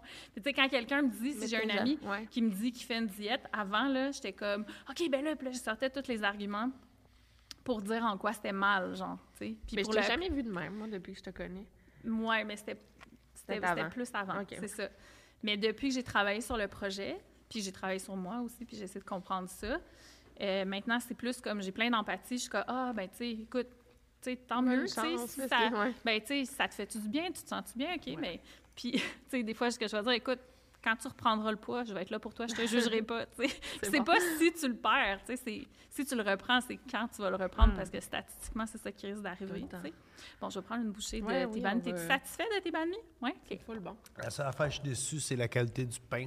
Je ne dirai pas dans quelle boulangerie je l'ai acheté. Mais, Le pain, il manque de croquant. mais honnêtement, souvent, dans les restos de banh mi, Mm-hmm. c'est du pain comme ça, j'ai l'impression, non? Hum, Oui, Ah, ben c'est vrai, des fois, il est super crunchy. là, on peut en parler. Mais c'est bon. Le, le sandwicherie Hung Fat. Si vous venez à Montréal, euh, Saint-Denis, au coin de Jean Talon, c'est les meilleurs banh mi à Montréal. Et qu'est-ce qui font que c'est les meilleurs? Raoul, il est d'accord. Ce qui fait que c'est les meilleurs banh mi, c'est la qualité du pain. Euh, on veut qu'une baguette ait une croûte croquante. On veut que ça fasse des miettes. Un- une vraie C'est baguette, vrai. tu manges pas ça dans ton lit le soir en écoutant la TV. Mets parce ça que tu as sur mal un t-shirt. dormir. Non, mais c'est Une vraie vrai. baguette, tu mets pas ça. Puis euh, là, là, on a une mais baguette c'est bon. molle, désagréable, qui est- vient pas d'épicerie en plus. Ça vient d'une vraie boulangerie. Je dirais pas laquelle, mais c'est très décevant. Mais, Mais le banh mi est très bon. Hey, le par banh contre. mi, là, avec les légumes marinés, la mayo puis les piments, Ouais, C'est piquant, en plus. c'est hein. vraiment bon. c'est la vraie chose. On est J'adore. là. là. Oui. J'adore, c'est vraiment Hey! délicieux. C'est tout aussi bon parce que je voulais t'impressionner par mon banh mi. Et hier, on est allé chez Hung Fat chercher des banh Ouais. mi. Euh, Victoria en a mangé un au tofu, moi au poulet grillé avec pâté de foie de poulet. Oui, c'est ça. et, Ça, euh, au tofu, ils mettent pas de... Ils en non. mettent juste pas. Et c'est pâté. tout aussi bon. Ouais. Euh, c'est tout aussi bon avec Mm. euh, le, le- le- le pâté de tofu aux œufs et euh, le, le tofu magique qui est très très bon aussi. Mais- Banh mi, tofu magique. Avec la coriandre, c'est tellement bon aussi. là. Mm-hmm. Tu sais, je sais que tu parles souvent, toi, de comment t'aimes ça, des options comme à se ramasser là, Mm-hmm. en ville qui coûtent pas cher. Là. Des options véganes, des banh mi, là. Mm. Un gros sandwich, souvent, c'est quoi, 5 à peu près? C'est rendu 6 piastres et demi. Six? J'ai Six et fait le saut hier. Ouais. Mais quand même, dans le marché, ça reste quand même une option. euh, ah, c'est vraiment bon. C'est comment dater en tant que végane, militante, Ah euh, ouais. anti-grossophobe. euh, Ben, ben, tout le monde devrait être anti-grossophobe, là, c'est pas... mais- Mais euh, la major... Moi, je pense... Ben, pas que... L'affaire, c'est que la- par rapport à la grossophobie, tu sais, la grossophobie, c'est le fait d'avoir des biais négatifs à l'égard des corps plus gros, là. Ou, tu sais, c'est d'avoir des biais négatifs, tu sais, d'ass- d'assumer que si, par exemple, on prend un peu de poids, c'est quelque chose de nécessairement mal. Ou s'il y a un bourrelet apparent, c'est quelque chose qui est laid, puis qui est signe qu'on s'est laissé aller ou qu'on est une moins bonne personne ou qu'on n'a pas fait ce qu'il fallait. Alors que, tu sais, il y a encore une étude qui est sortie cette semaine à l'Université Laval qui montrait que 50 à 75 de notre poids, c'est déterminé par des facteurs génétiques qui ont, Ouais, sur lesquels on n'a aucun ouais, contrôle. ouais. On le sait depuis longtemps, mais là, ils ont comme un chiffre. là. Puis, tu sais, c'est toutes ces idées-là. Puis l'affaire, c'est qu'on est tous grosso modo, on a tous des biais négatifs à l'égard du poids parce que c'est tellement ancré dans la société qu'on s'en rend pas compte. Fait qu'à moins de déconstruire activement ça, on l'est tous. Mm. Puis même moi, je le suis encore à certains égards. C'est juste que quand tu fais du travail à ce niveau-là, t'arrêtes ta pensée avant qu'elle aille trop loin, puis tu reviens à ta minute, c'est une pensée automatique, mais c'est pas ça en réalité, tu sais. Mais quand tu te dates, en fait, je te dirais que moi, ce qui est particulier, c'est que les gens comme me connaissent, mettons. Ouais, C'est ça, c'est rendu bizarre un peu, là, Ouais, ouais, ouais. de rencontrer des gens parce que la majorité des gens que je rencontre, c'est des gens comme qui me disent Ah ouais, mais tu sais, je sais t'es qui, je te connais. Oh Comme, mon Dieu. c'est comme- sont comme un peu c'est la même chose que Trana, on en parlait avec elle. Ouais. Ouais, un petit peu, ouais. C'est, tu sais, c'est ça, c'est, fait que c'est bizarre. C'est pas négatif ou positif, c'est juste bizarre. Mm. tu sais. Je sais pas, je sais pas comme, comment me positionner par rapport à ça. Mais une chose qui est certaine, c'est que je, je veux pas compromettre ça. tu sais. Ouais. J'ai- Tu sais, je pense avec l'âge aussi là, tu sais, avec le- la maturité, puis avec le fait, pardon, d'assumer vraiment ton identité, tu fais pas de compromis là-dessus. Mm. Je- moi, si quelqu'un me dit ah ouais, mais tu serais de mon goût, mais il faudrait que tu perdes du poids, je suis Ah, comme ben non. Dude, Wow. Fuck that, là. mais non, c'est ça. Puis en même temps, je le comprends. Il a le droit d'avoir ses préférences, tu sais. Mais c'est juste que, visiblement, non, là, parce que c'est pas vrai que je vais m'ouvrir à quelqu'un qui va m'aimer d'une manière conditionnelle au poids sur la balance, tu sais. Fait qu'après ça, ça réduit ton pool de possibilités, mais en même temps, c'était pas une possibilité que tu voulais, là. Tu sais, t'imagines, d'être ouais. avec quelqu'un qui te dit « Ah, ben, tu sais, oh mon Dieu, je t'aime tellement. » Puis là, pour X raisons, tu prends un peu de poids, puis cette personne est comme « Là, je t'aime plus. » Puis tu Ah, OK, mon Dieu, ouais. mon Dieu, ça tenait pas à grand-chose, cet amour-là, tu sais. Regarde, ouais. C'était comme plus du contrôle que de l'amour. Fait que, tu sais, je pense que d'être, ça réduit tes possibilités. Même chose quand, tu sais, le fait d'être végane, je le dis ouvertement aussi.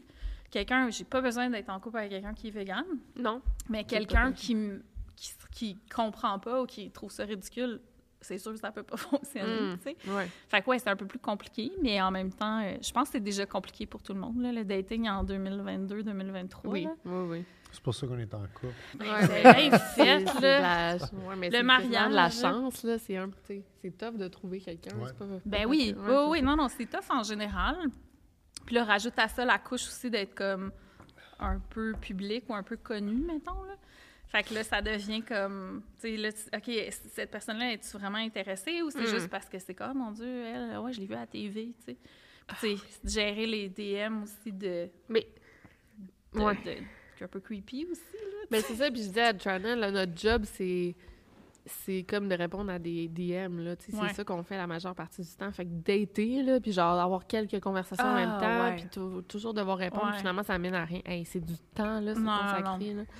Non, non, non, non, c'est pas. euh, J'essaie de pas trop consacrer d'énergie à Non, ça non, parce que je sais pas, c'est pas une priorité non plus dans ma vie. Là, je dirais, j'ai longtemps comme fait tourner ma vie autour de du dating. Là, comme encore là, c'est c'est le genre d'affaires que j'ai déconstruit beaucoup. Tu sais, puis j'ai l'impression comme quand tu t'intéresses à pourquoi tu sens une pression de faire quelque chose. Tu sais, pourquoi j'ai toujours ressenti la pression de manger du yogourt, mettons, c'est un exemple. là. Ouais. Ben, j'ai toujours, moi, j'ai toujours eu cette croyance-là que si je mangeais pas de yogourt, j'allais genre me casser une hanche, tu sais. Ah, OK, t'es sérieuse? C'est vrai? Ouais. Hey, non, mais la pression, c'est comme, mais là, plus tard, tu Pour vas le te casser une hanche. Ouais. Ah. Fait que là, je mangeais du yogourt, puis moi, j'aimais tellement pas ça, le yogourt. Je me bouchais le nez, puis puis je Ah, mangeais du yogourt. Dieu. Puis quand j'étais petite, je mettais du jus de- d'orange dans mes céréales, tellement le lait, comme Ah, ça. moi me- aussi, ça m'a toujours C'est vrai, toi, t'es pas capable de me regarder boire un verre de lait, mais c'est fou, tu parles du yogourt. Hey, Moi, là, le yogourt, le yogourt, ça. les bananes, Ah oui, c'est deux choses que pas je n'ai pas mangées avant d'avoir 40 ans. Et le yogourt, ça a l'air que... les ça- bananes, j'en rappelle. Hein? Mais- Ah, à c'est fou. Mais, mais quand j'étais bébé, ça a l'air que ma mère me donnait du yogourt et, et je le crachais. C'était impossible de me faire manger du yogourt. En fait, j'ai découvert le yogourt quand j'étais en Grèce. Parce que ça, Ah, il y a ben, comme du ça, le- next level. yogourt de brebis, Puis, depuis que je suis revenu, je suis capable d'en trouver qui, qui me fait plaisir, là, mettons. Là, yogourt de que- bourgeois, là. oui, oui. Mais j'aime ça avec, mettons, des pommes grenades, du sirop d'érable puis un peu de muesli. Là, c'est, euh, je me fais à croire que c'est santé, tout ça. Ben, c'est... ouais, Quand tu mets que 4 c'est pas- cuillères à soupe de sirop d'érable Ouais, là, sur quoi que ce Ouais, soit le ouais, matin. non, c'est ça. Mais, Mais ouais. mais euh, hey, de quoi on parlait? Ben, des. Ah oui, là, non, non, non, oui, c'est ça, les, les produits laitiers puis tout ça. Oui, c'est ça, j'ai toujours eu cette croyance-là qu'il fallait comme que j'en prenne. Puis là, quand j'ai j'ai comme j'ai compris que c'était pas nécessaire, j'étais comme, oh mon Dieu, on m'a menti tout ce temps-là, puis là, complot, blablabla. Puis là, tu changes, puis t'as comme un nouveau monde autour de toi où t'es plus obligé de manger des produits laitiers. Puis après ça, c'est la même chose pour, mettons, la pression de perdre du poids. tu. Mm.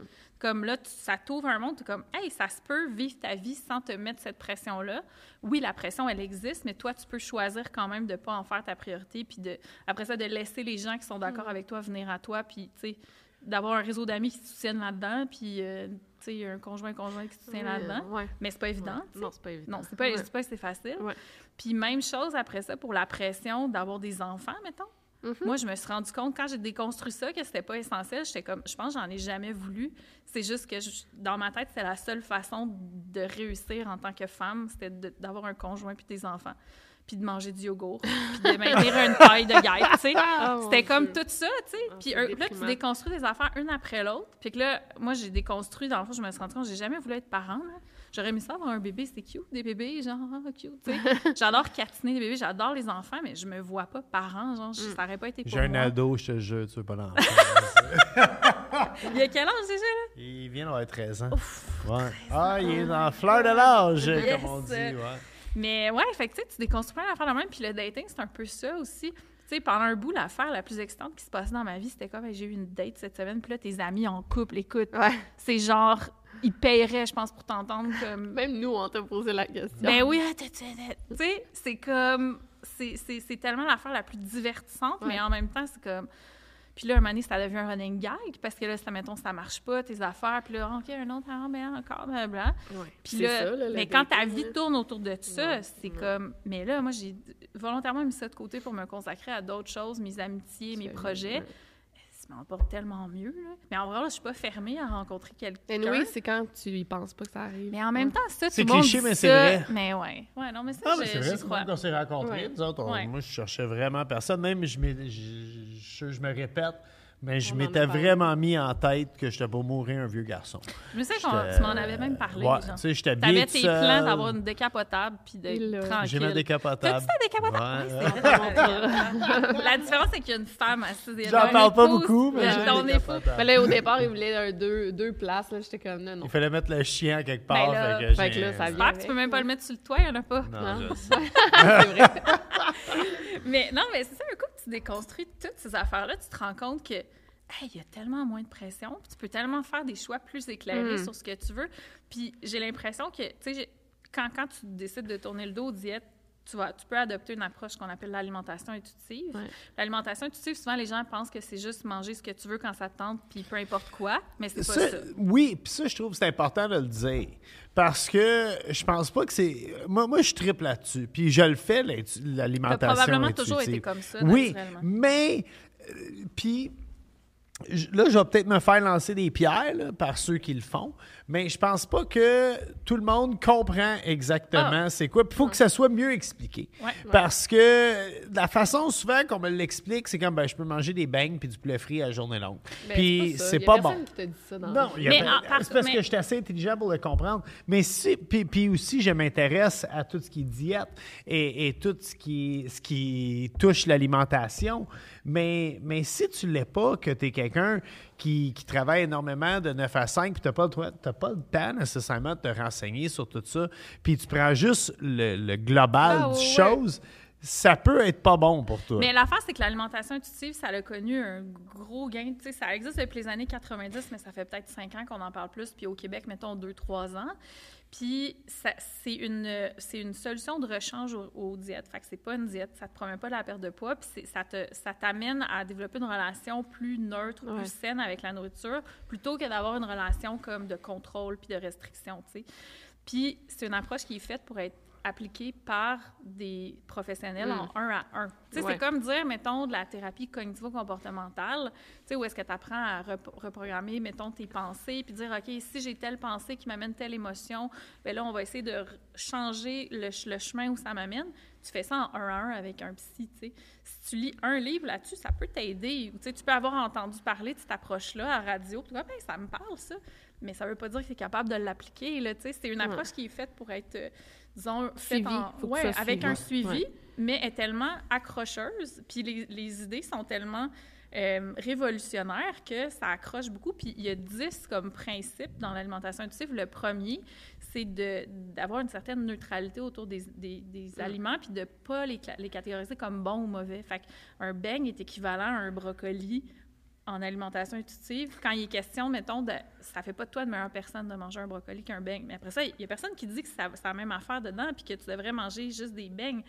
Mais l'affaire, c'est que quelqu'un qui a été dans un- une, disons, une restriction toute sa vie, qui se permet jamais de manger de beignes, les premières semaines ou premiers mois, ça se peut que s'il dit « Hey, là, j'ai le droit d'en manger », ça se peut qu'il en mange vraiment souvent. Ouais.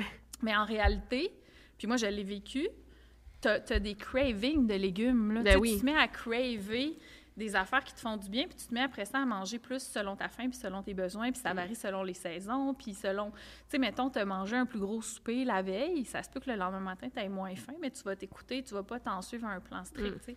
Fait que c'est vraiment une approche super intéressante. Encore là, elle n'est pas pour tout le monde. Elle, elle s'adresse surtout aux gens qui ont fait des diètes à répétition dans leur vie ou qui ont toujours eu une mentalité de restriction.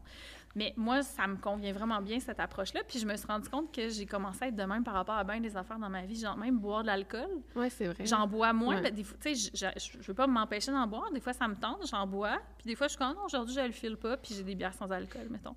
Puis même chose sur, hey, j'ai-tu envie de dater en ce moment? Non, c'est, non, en ce moment, ça me tente pas. Puis c'est pas mauvais ou bon. C'est juste en ce moment, c'est pas une priorité.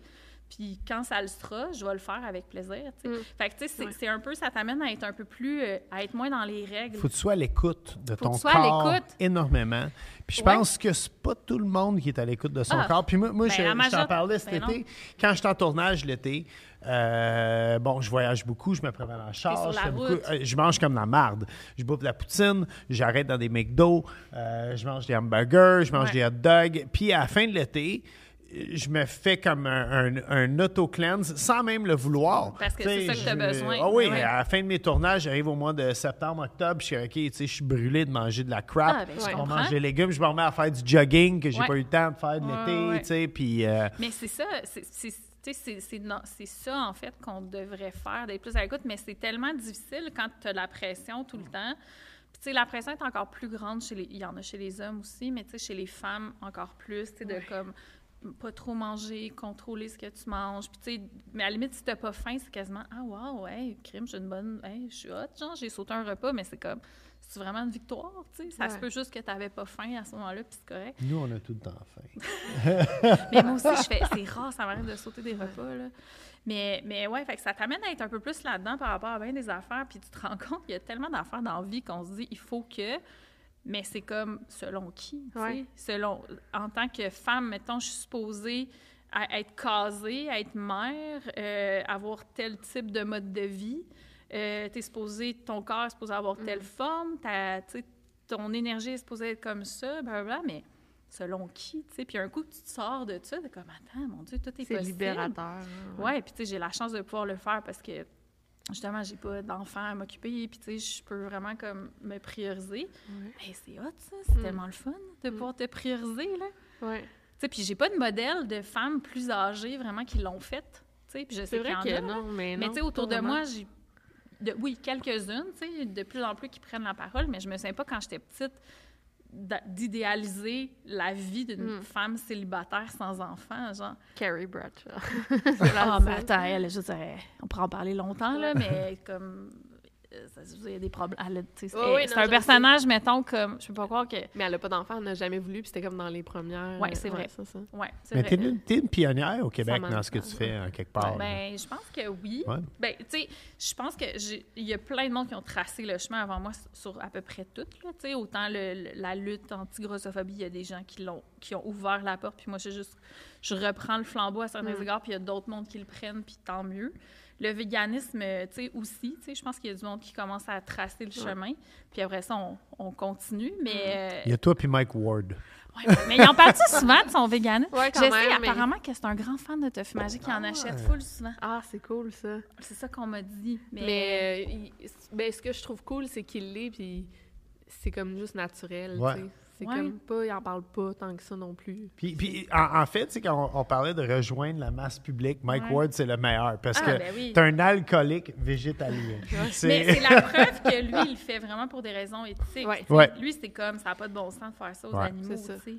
Mais... euh, Puis c'est un autre qui respecte le monde. Si tu l'invites chez Ah. vous puis tu manges un steak, il s'en fout, lui, là. Ah, là, c'est- Ben, c'est parce que tu mets pas tes énergies à la bonne place, C'est ça. nécessairement, tu sais. Puis la majorité des gens que j'aime, ils mangent la viande, là, tu sais. Ouais. Ça Tu sais, puis je les aime quand même, tu sais, pour d'autres raisons, tu sais, puis euh, mais tu sais souvent aussi un préjugé, c'est comme tu sais j'ai des amis véganes, mais les gens ils pensent que comme quand on est ensemble, genre on parle de véganisme. Mais je suis comme non là, on parle Non, genre vrai. de Des bains de boîte de babaganouche, puis de... Ouais, non, mais tu sais, on parle genre de, je sais pas, de la politique, Ouais, euh, ouais. d'un show qu'on a vu, d'un album qui vient de sortir, tu sais.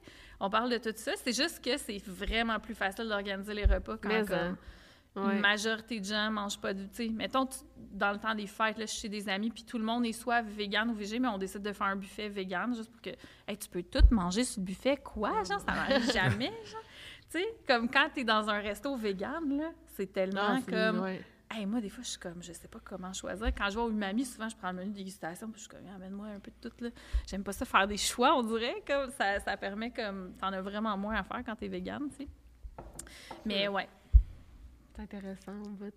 Euh, J'avais juste une dernière question. euh, Est-ce que, c'est de la question qu'on pose à tous nos invités, est-ce que tu as déjà vécu une histoire de fantôme? Ah, une histoire de fantôme. Ouais. Tu tu t'attendais pas à ça, Ah, c'est hein? tellement comme champ, champ gauche, là, comme question. Euh, attends, laisse-moi réfléchir. J'ai déjà fantôme. genre.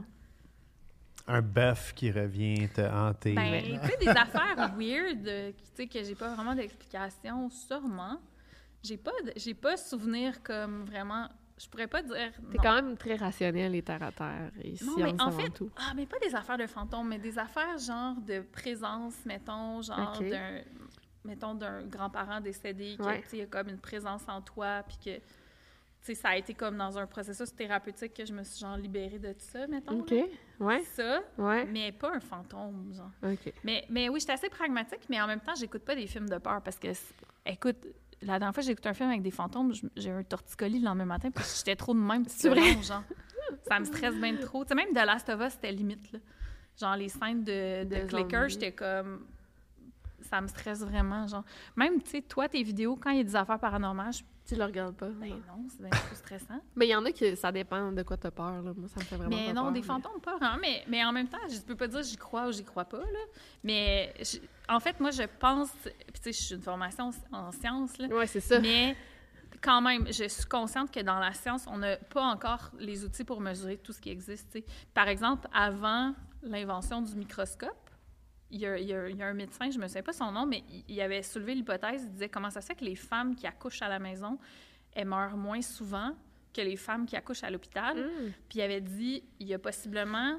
Puis, tu sais, il traitait genre les, les morts, là, quasiment, puis il se lavait pas les mains. Il savait pas que ça existait des micro-organismes. Fait qu'il il venait de s'occuper d'un quelqu'un qui était mort d'une infection, puis ça allait faire accoucher la madame. Qu'est-ce que tu penses qui arrivait? Ah, c'est ça.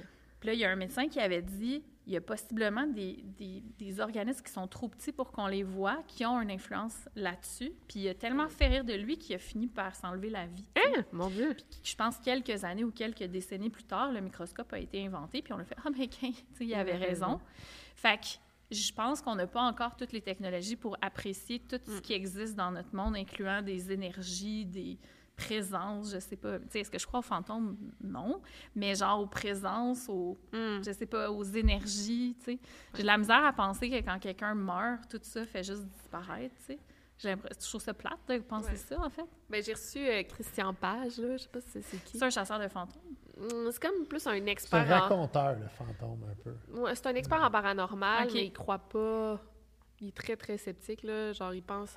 Donc, 95 des histoires de fantômes sont fausses. Ah, ben ouais. So- puis il y a 5% qui pourraient être non expliqués. mettons. Ok, ben, ça qu'il est très sceptique, très terre à terre. Puis justement, c'est. Je pense que je suis dans la même vision que lui, même si j'aime full ça, parler de ça. Je suis comme, eh, je, je crois pas totalement, là. Je suis très sceptique face à ça aussi. là. Tandis que moi, j'y crois. Toi, tu y crois? Mais moi, je suis âgé, fait que j'ai euh, j'ai été euh, servant de messe pendant longtemps. Fait que- Ah! Puis là, c'est quoi, t'en as vu à l'église, maintenant? Non, non, non, mais ma mère et moi, on a habité euh, dans une maison hantée. Puis euh, avec mes colocs, on a vécu dans un endroit qu'on Ah on ouais? croit vraiment... Euh, ouais, mon, mon appartement se partenait avec Sophie Galu. que- qui on était convaincus que c'était hanté, là Ah, aussi. ouais. Ouais. Mais écoute, Il va falloir que vous écoutez d'autres émissions pour euh, l'appartement où j'habitais avec ma mère. Ouais, je n'ai pas content encore, ça. mais... Ouais, mais... euh, non, mais je trouve ça plate de penser, mettons, qu'il n'y a rien. Ouais.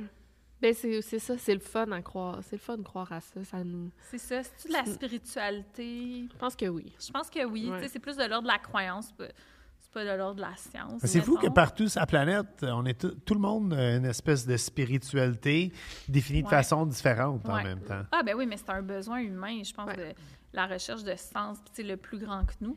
Mais toutes les affaires, honnêtement, le paranormal, je connais pas ça tant que ça parce que je consomme pas trop de, Hmm. de contenu là-dessus parce que ça, ça me rendrait anxieuse, je Ouais, pense. ouais. Oh, moi, Tu sais, parce que des affaires, il n'y a rien de pire que ce que tu sais pas, j'ai Mm. l'impression, là. Tu sais, toutes les possibilités. Puis il y a déjà assez d'affaires réelles qui sont menaçantes. Que finalement, ouais, c'est ça que le paranormal. euh, le paranormal, t'es comme, euh, OK. Mais en même temps, ça peut être distrayant, justement, de regarder Ouais. comme, mettons, je sais pas, tu regardes l'affaire de zombies, ça remet en perspective que les impôts, c'est pas si stressant. c'est bon. je, je pense. Ouais. Mais, OK, mais là, je veux te savoir pourquoi vous avez posé cette question-là. Parce On la pose à tout le un monde. Ici. Non, non, un fantôme aussi. Non, on la pose, le- on la pose à tout le monde. C'est la dernière question. Ok. du Ouais. Ma blonde, elle voulait absolument qu'on fasse un petit clin d'œil au fantôme. Ouais, euh, ouais. On n'a Ben, pas eu encore d'histoire extraordinaire. Ah, OK, parce que tu veux récolter des histoires. Ah, non, non. De- C'est juste pour le fun. Mais écoute, j'adore. Je pensais que t'avais. As-tu déjà été victime d'un crime? T'as déjà été témoin d'un crime, genre, pour relier pour Ouais, deux non, mondes? pas. Mais non, j'aurais aimé ça en avoir une le fun à raconter. Ben, inquiète pas. Là, il y a pas grand monde Mais non. Non. Je pensais que tout le monde en avait, mais non. OK, mais toi, t'en as une, tu l'as déjà raconté, j'imagine? non, j'en ai pas vraiment non plus.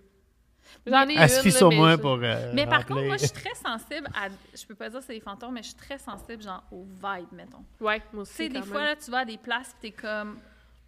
Ouais. Ah, il y a comme une mauvaise énergie. Ouais, ici. moi aussi, genre, je sens Genre, je me sens pas bien.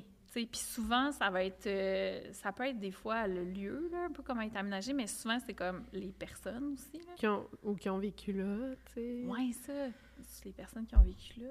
Qui laissent une mauvaise énergie. Ça, Ouais. ça se peut. Ça se peut, écoute. Tu Mm. sais, je, je- je vois, c'est ça. Je me souviens d'avoir déjà entendu quelque chose, genre que la nuit, tu devrais pas avoir de miroir dans ta chambre Ah! parce que c'est par là que les entités peuvent comme rentrer, mettons. Puis euh, pendant ça. un bout, je m'étais genre, si tu le recouvres avec genre une couverte, c'est correct. Tu le je recouvrais recouvrais mes miroirs. Oh mon dieu! Puis C'est là, c'est ça. Puis une autre affaire, j'avais On entendu va que je tellement tout couvrir nos miroirs nuit. non. Mais attends, mais une autre affaire que j'ai trouvé intéressante aussi, qui était comme un peu plus nuancée, mettons, qui disait, tu sais, mettons, quand tu sens une présence, OK, pourquoi ça serait nécessairement une personne morte? Pourquoi ça serait pas juste quelqu'un qui dort? Qu'est-ce que tu veux dire? Ben, tu sais, quand tu dors, mettons, mettons, t'es pas nécessairement dans ton corps, mettons. Fait que s'il y a une présence avec toi, qu'est-ce qui dit que c'est pas juste quelqu'un qui est en train de rêver, mettons? Puis, que- tu sais, si on prend... Ah, wow! Si on part de Mm. l'idée que c'est des esprits qui se promènent, quand est-ce qu'on... Mettons quelqu'un dans le coma, genre? Qui s'est promené. Tu sais, dans les hôpitaux, il y en a Ou même, il y en a qui font des voyages euh, ast- Ben, c'est ça. Qu'est-ce qui dit que c'est pas ouais. quelqu'un qui fait un voyage astral ou qui est dans son qui sommeil vivant, profond? c'est pas nécessairement quelqu'un de mort, c'est peut-être juste un gars qui fait une sieste puis il y a un gros chiffre au bureau, genre. Ouais, ouais. Tu sais? Wow. T'avais pas, pas une histoire de fantôme, mais t'as une petite bonne non, mais théorie. c'est bon, ça. Puis Ouais. j'avais même entendu, puis là, écoute, c'est vraiment pas scientifique. là. C'est vraiment juste, j'aime ça, ces affaires-là, mais c'était comme, tu sais, du monde qui, change complètement de personnalité en se réveillant d'un coma, là. Ouais.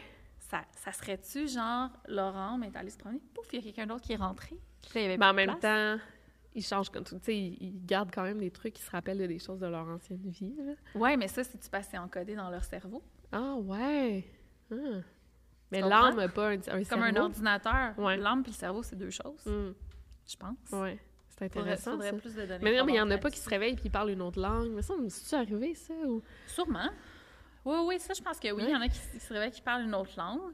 Mais aussi, il y en a qui changent complètement de personnalité. Dans Unsolved cas, Mysteries, la première mouvance des années 80-90, il y avait un gars qui avait été dans le coma, puis quand il s'est réveillé, il pensait vraiment que c'était un ancien guerrier de la guerre mondiale 2. Et la personne qui, un, un combattant en fait, et qui pensait qu'il était et avait vraiment existé. Puis ça, ça, Mais ça, il y en a plein d'histoires histoires de de réincarnation, Des, ouais. des affaires aussi, là, comme la médecine transgénérationnelle. ça, Hmm, C'est quoi? Ouais. Tu sais, c'est genre... euh, ou même la psychiatrie transgénérationnelle. Ben, ça, ça c'est- existe. Mettons une histoire que j'avais déjà entendue, puis c'est genre, mettons, un petit gars qui avait genre du psoriasis ou de l'eczéma dans le cou, puis il avait genre deux ans, là. Puis là, ça partait pas. Ils ont vu tous les médecins, ça partait pas. Puis là, ils sont allés voir un psychiatre qui faisait de la psychiatrie transgénérationnelle, puis qui a questionné la famille. Puis c'était genre, l'arrière-grand-père, il, s'était- il- il était mort pendu parce qu'il avait été injustement accusé d'un Mm. crime, je pense. Puis là, ça, il s'en est jamais remis. Puis là, la psychiatre, elle a genre parlé au petit gars, puis elle était comme, tu sais que ça t'appartient pas, tu peux laisser aller ça, c'est pas toi, blablabla. Puis là, pouf, il y avait plus d'eczéma. Wow. genre. OK, Mais Moi qui ai eu des troubles d'eczéma, je vais enquêter sur euh, pour mes savoir s'il y a ancêtres. quelqu'un qui a fait un crime puis que ça rapporte. Ah ouais? Mais en même temps, tu sais, tantôt, je disais, on n'a pas les outils pour mesurer. Moi, j'ai l'impression qu'il y a beaucoup des affaires qu'on considère comme ça, que peut-être si éventuellement on a plus la science évolue Mm. puis on est capable de les apprécier plus, on va être capable de faire des liens peut-être. Ouais. Puis de dire, ah ouais, mais ce phénomène-là, ça s'explique. Il y a tel. Mettons quelqu'un qui est dans le coma, qui se réveille, qui parle une autre langue. Ah ouais, ben il y a tel processus qui s'est passé qui explique ça, tu sais. Mais c'est que c'est pas enquêté nécessairement ou investigué ou recherché en ce moment parce que, ben, en fait, ils le font, mais on the down low. Tu sais, ils- les scientifiques vont pas se vanter qu'ils enquêtent sur le paranormal, mais il y en a des recherches non, qui sont faites. Quand tu fais de la recherche scientifique, ça te prend des nombres aussi. Tu tu peux pas étudier un ou deux phénomènes, ça te prend genre des, un gros Ouais. échantillonnage. Fait que Mais il y a des de sociétés phénomène. qui s'intéressent à ça. Oui, là. oui, Ouais. oui, c'est ça. Mais tu sais, c'est le genre de phénomène qui, tu sais, ça va être, mettons, des études comme qualitatives, mettons, ouais, là, des entrevues avec le monde. Tu sais, comme les chercheurs qui s'intéressent, mettons, à- aux expériences de mort euh, Imminente, c'est ça. C'est super intéressant. Mais encore là, c'est parce qu'on n'a pas les outils pour mesurer Mm. tout ça, mais éventuellement, on va les avoir, sûrement. Mais je trouve ça super intéressant. Puis, mais quand, quand l'affaire, c'est comme quand tu fais rembarquer la science là-dedans, c'est comme à la fois rassurant et un peu plate. Ouais, ouais, ouais. Genre, C'est vrai. ah ouais, finalement, c'était. Oui, non, moi, Ouais. j'aime pas ça tant que ça. Ben, moi, j'aime ça Ouais. parce que, tu sais, je trouve que c'est comme, ah, ben ouais. Ça, Important, ça explique C'est les un coup de vent. Ouais, mais tu sais, mettons comme, euh, tu sais, mettons quelqu'un qui explique les choses comme étant des vibes et des énergies, puis tout ça, puis dire, ah, moi, j'ai vraiment senti l'énergie de l'autre personne. Puis moi, je me je considère un peu de même, mais des fois, je suis comme, c'est-tu vraiment ça ou c'est comme que mon cerveau, il a développé une hyper-vigilance au, tu sais, au moindre, euh, Mm. affaires non ver- tu sais, le Ouais. non-verbal chez les gens. Puis je suis capable de capter tout ça en priorité parce que c'est important pour moi pour me sentir en sécurité. C'est comme un, un don un peu Ça que se développes. Ouais. Mais en fait, c'est comme il y a du monde qui développe une oreille musicale, puis d'autres qui développent genre une acuité visuelle exceptionnelle pour s'adapter. J'ai l'impression qu'on s'adapte un peu comme Puis ça. on Fait sent que- les, ouais, les c'est vibrations. ça. Fait que tu sais, C'est pas quelqu'un qui dit qu'il est genre un empath, là. Ouais. Ah, c'est ça. ben, moi, je me considère un peu comme ça dans Moi les aussi, descriptions. mais- Mais... en même temps, je suis comme. Je me souviens d'avoir lu un- un- une théorie qui montrait que c'était probablement quelqu'un, mettons, qui, qui a toujours été hypersensible, puis peut-être tu as vécu quelque chose Mm. qui a fait en sorte que pour t'en tirer, tu pas le choix de développer une hyper-vigilance. Ouais. Fait que t'es devenu un, c'est devenu ton super pouvoir, tu sais. Mais Ouais. c'est parce que par la force des choses, t'as pas le choix de le développer, mais c'est pas paranormal, c'est juste non, non, comme- c'est ju- ouais, non, c'est la magie Ouais. du cerveau, là, tu sais. Mais écoute, fait que, euh, fantôme. Je pense qu'on aurait pu faire comme 4 heures avec ça avait Ouais. combien de temps? Il est 6 heures moins quart? Et ouais. Ouais, ouais, My God. ouais, C'était notre record de Ah, longévité vrai? de podcast, Ah. crois. Yeah. C'était vraiment intéressant. C'était vraiment le fun. Très, ouais. j'adore. Mais c'était vraiment, est- c'est le podcast le plus, comme, qui va dans tous les sens que, Ouais, j'ai participé. J'adore ça. Ouais, c'était quand même euh, varié. On n'a pas de ligne directe. Non, c'est ça. C'est pour ça que tu m'as rien expliqué dans l'invitation. On de sait pas comment l'expliquer. on espère que le monde aime ça, par exemple. Ben, j'espère. Yeah. Ben, on a vraiment euh, apprécié ta Ben présence. là, merci Euh, de l'invitation. C'était vraiment cool. C'était très, euh, très diversifié. Puis le banh mi est vraiment, vraiment bon. Je dois le finir, là. Merci. Hors caméra. Yeah. Bye!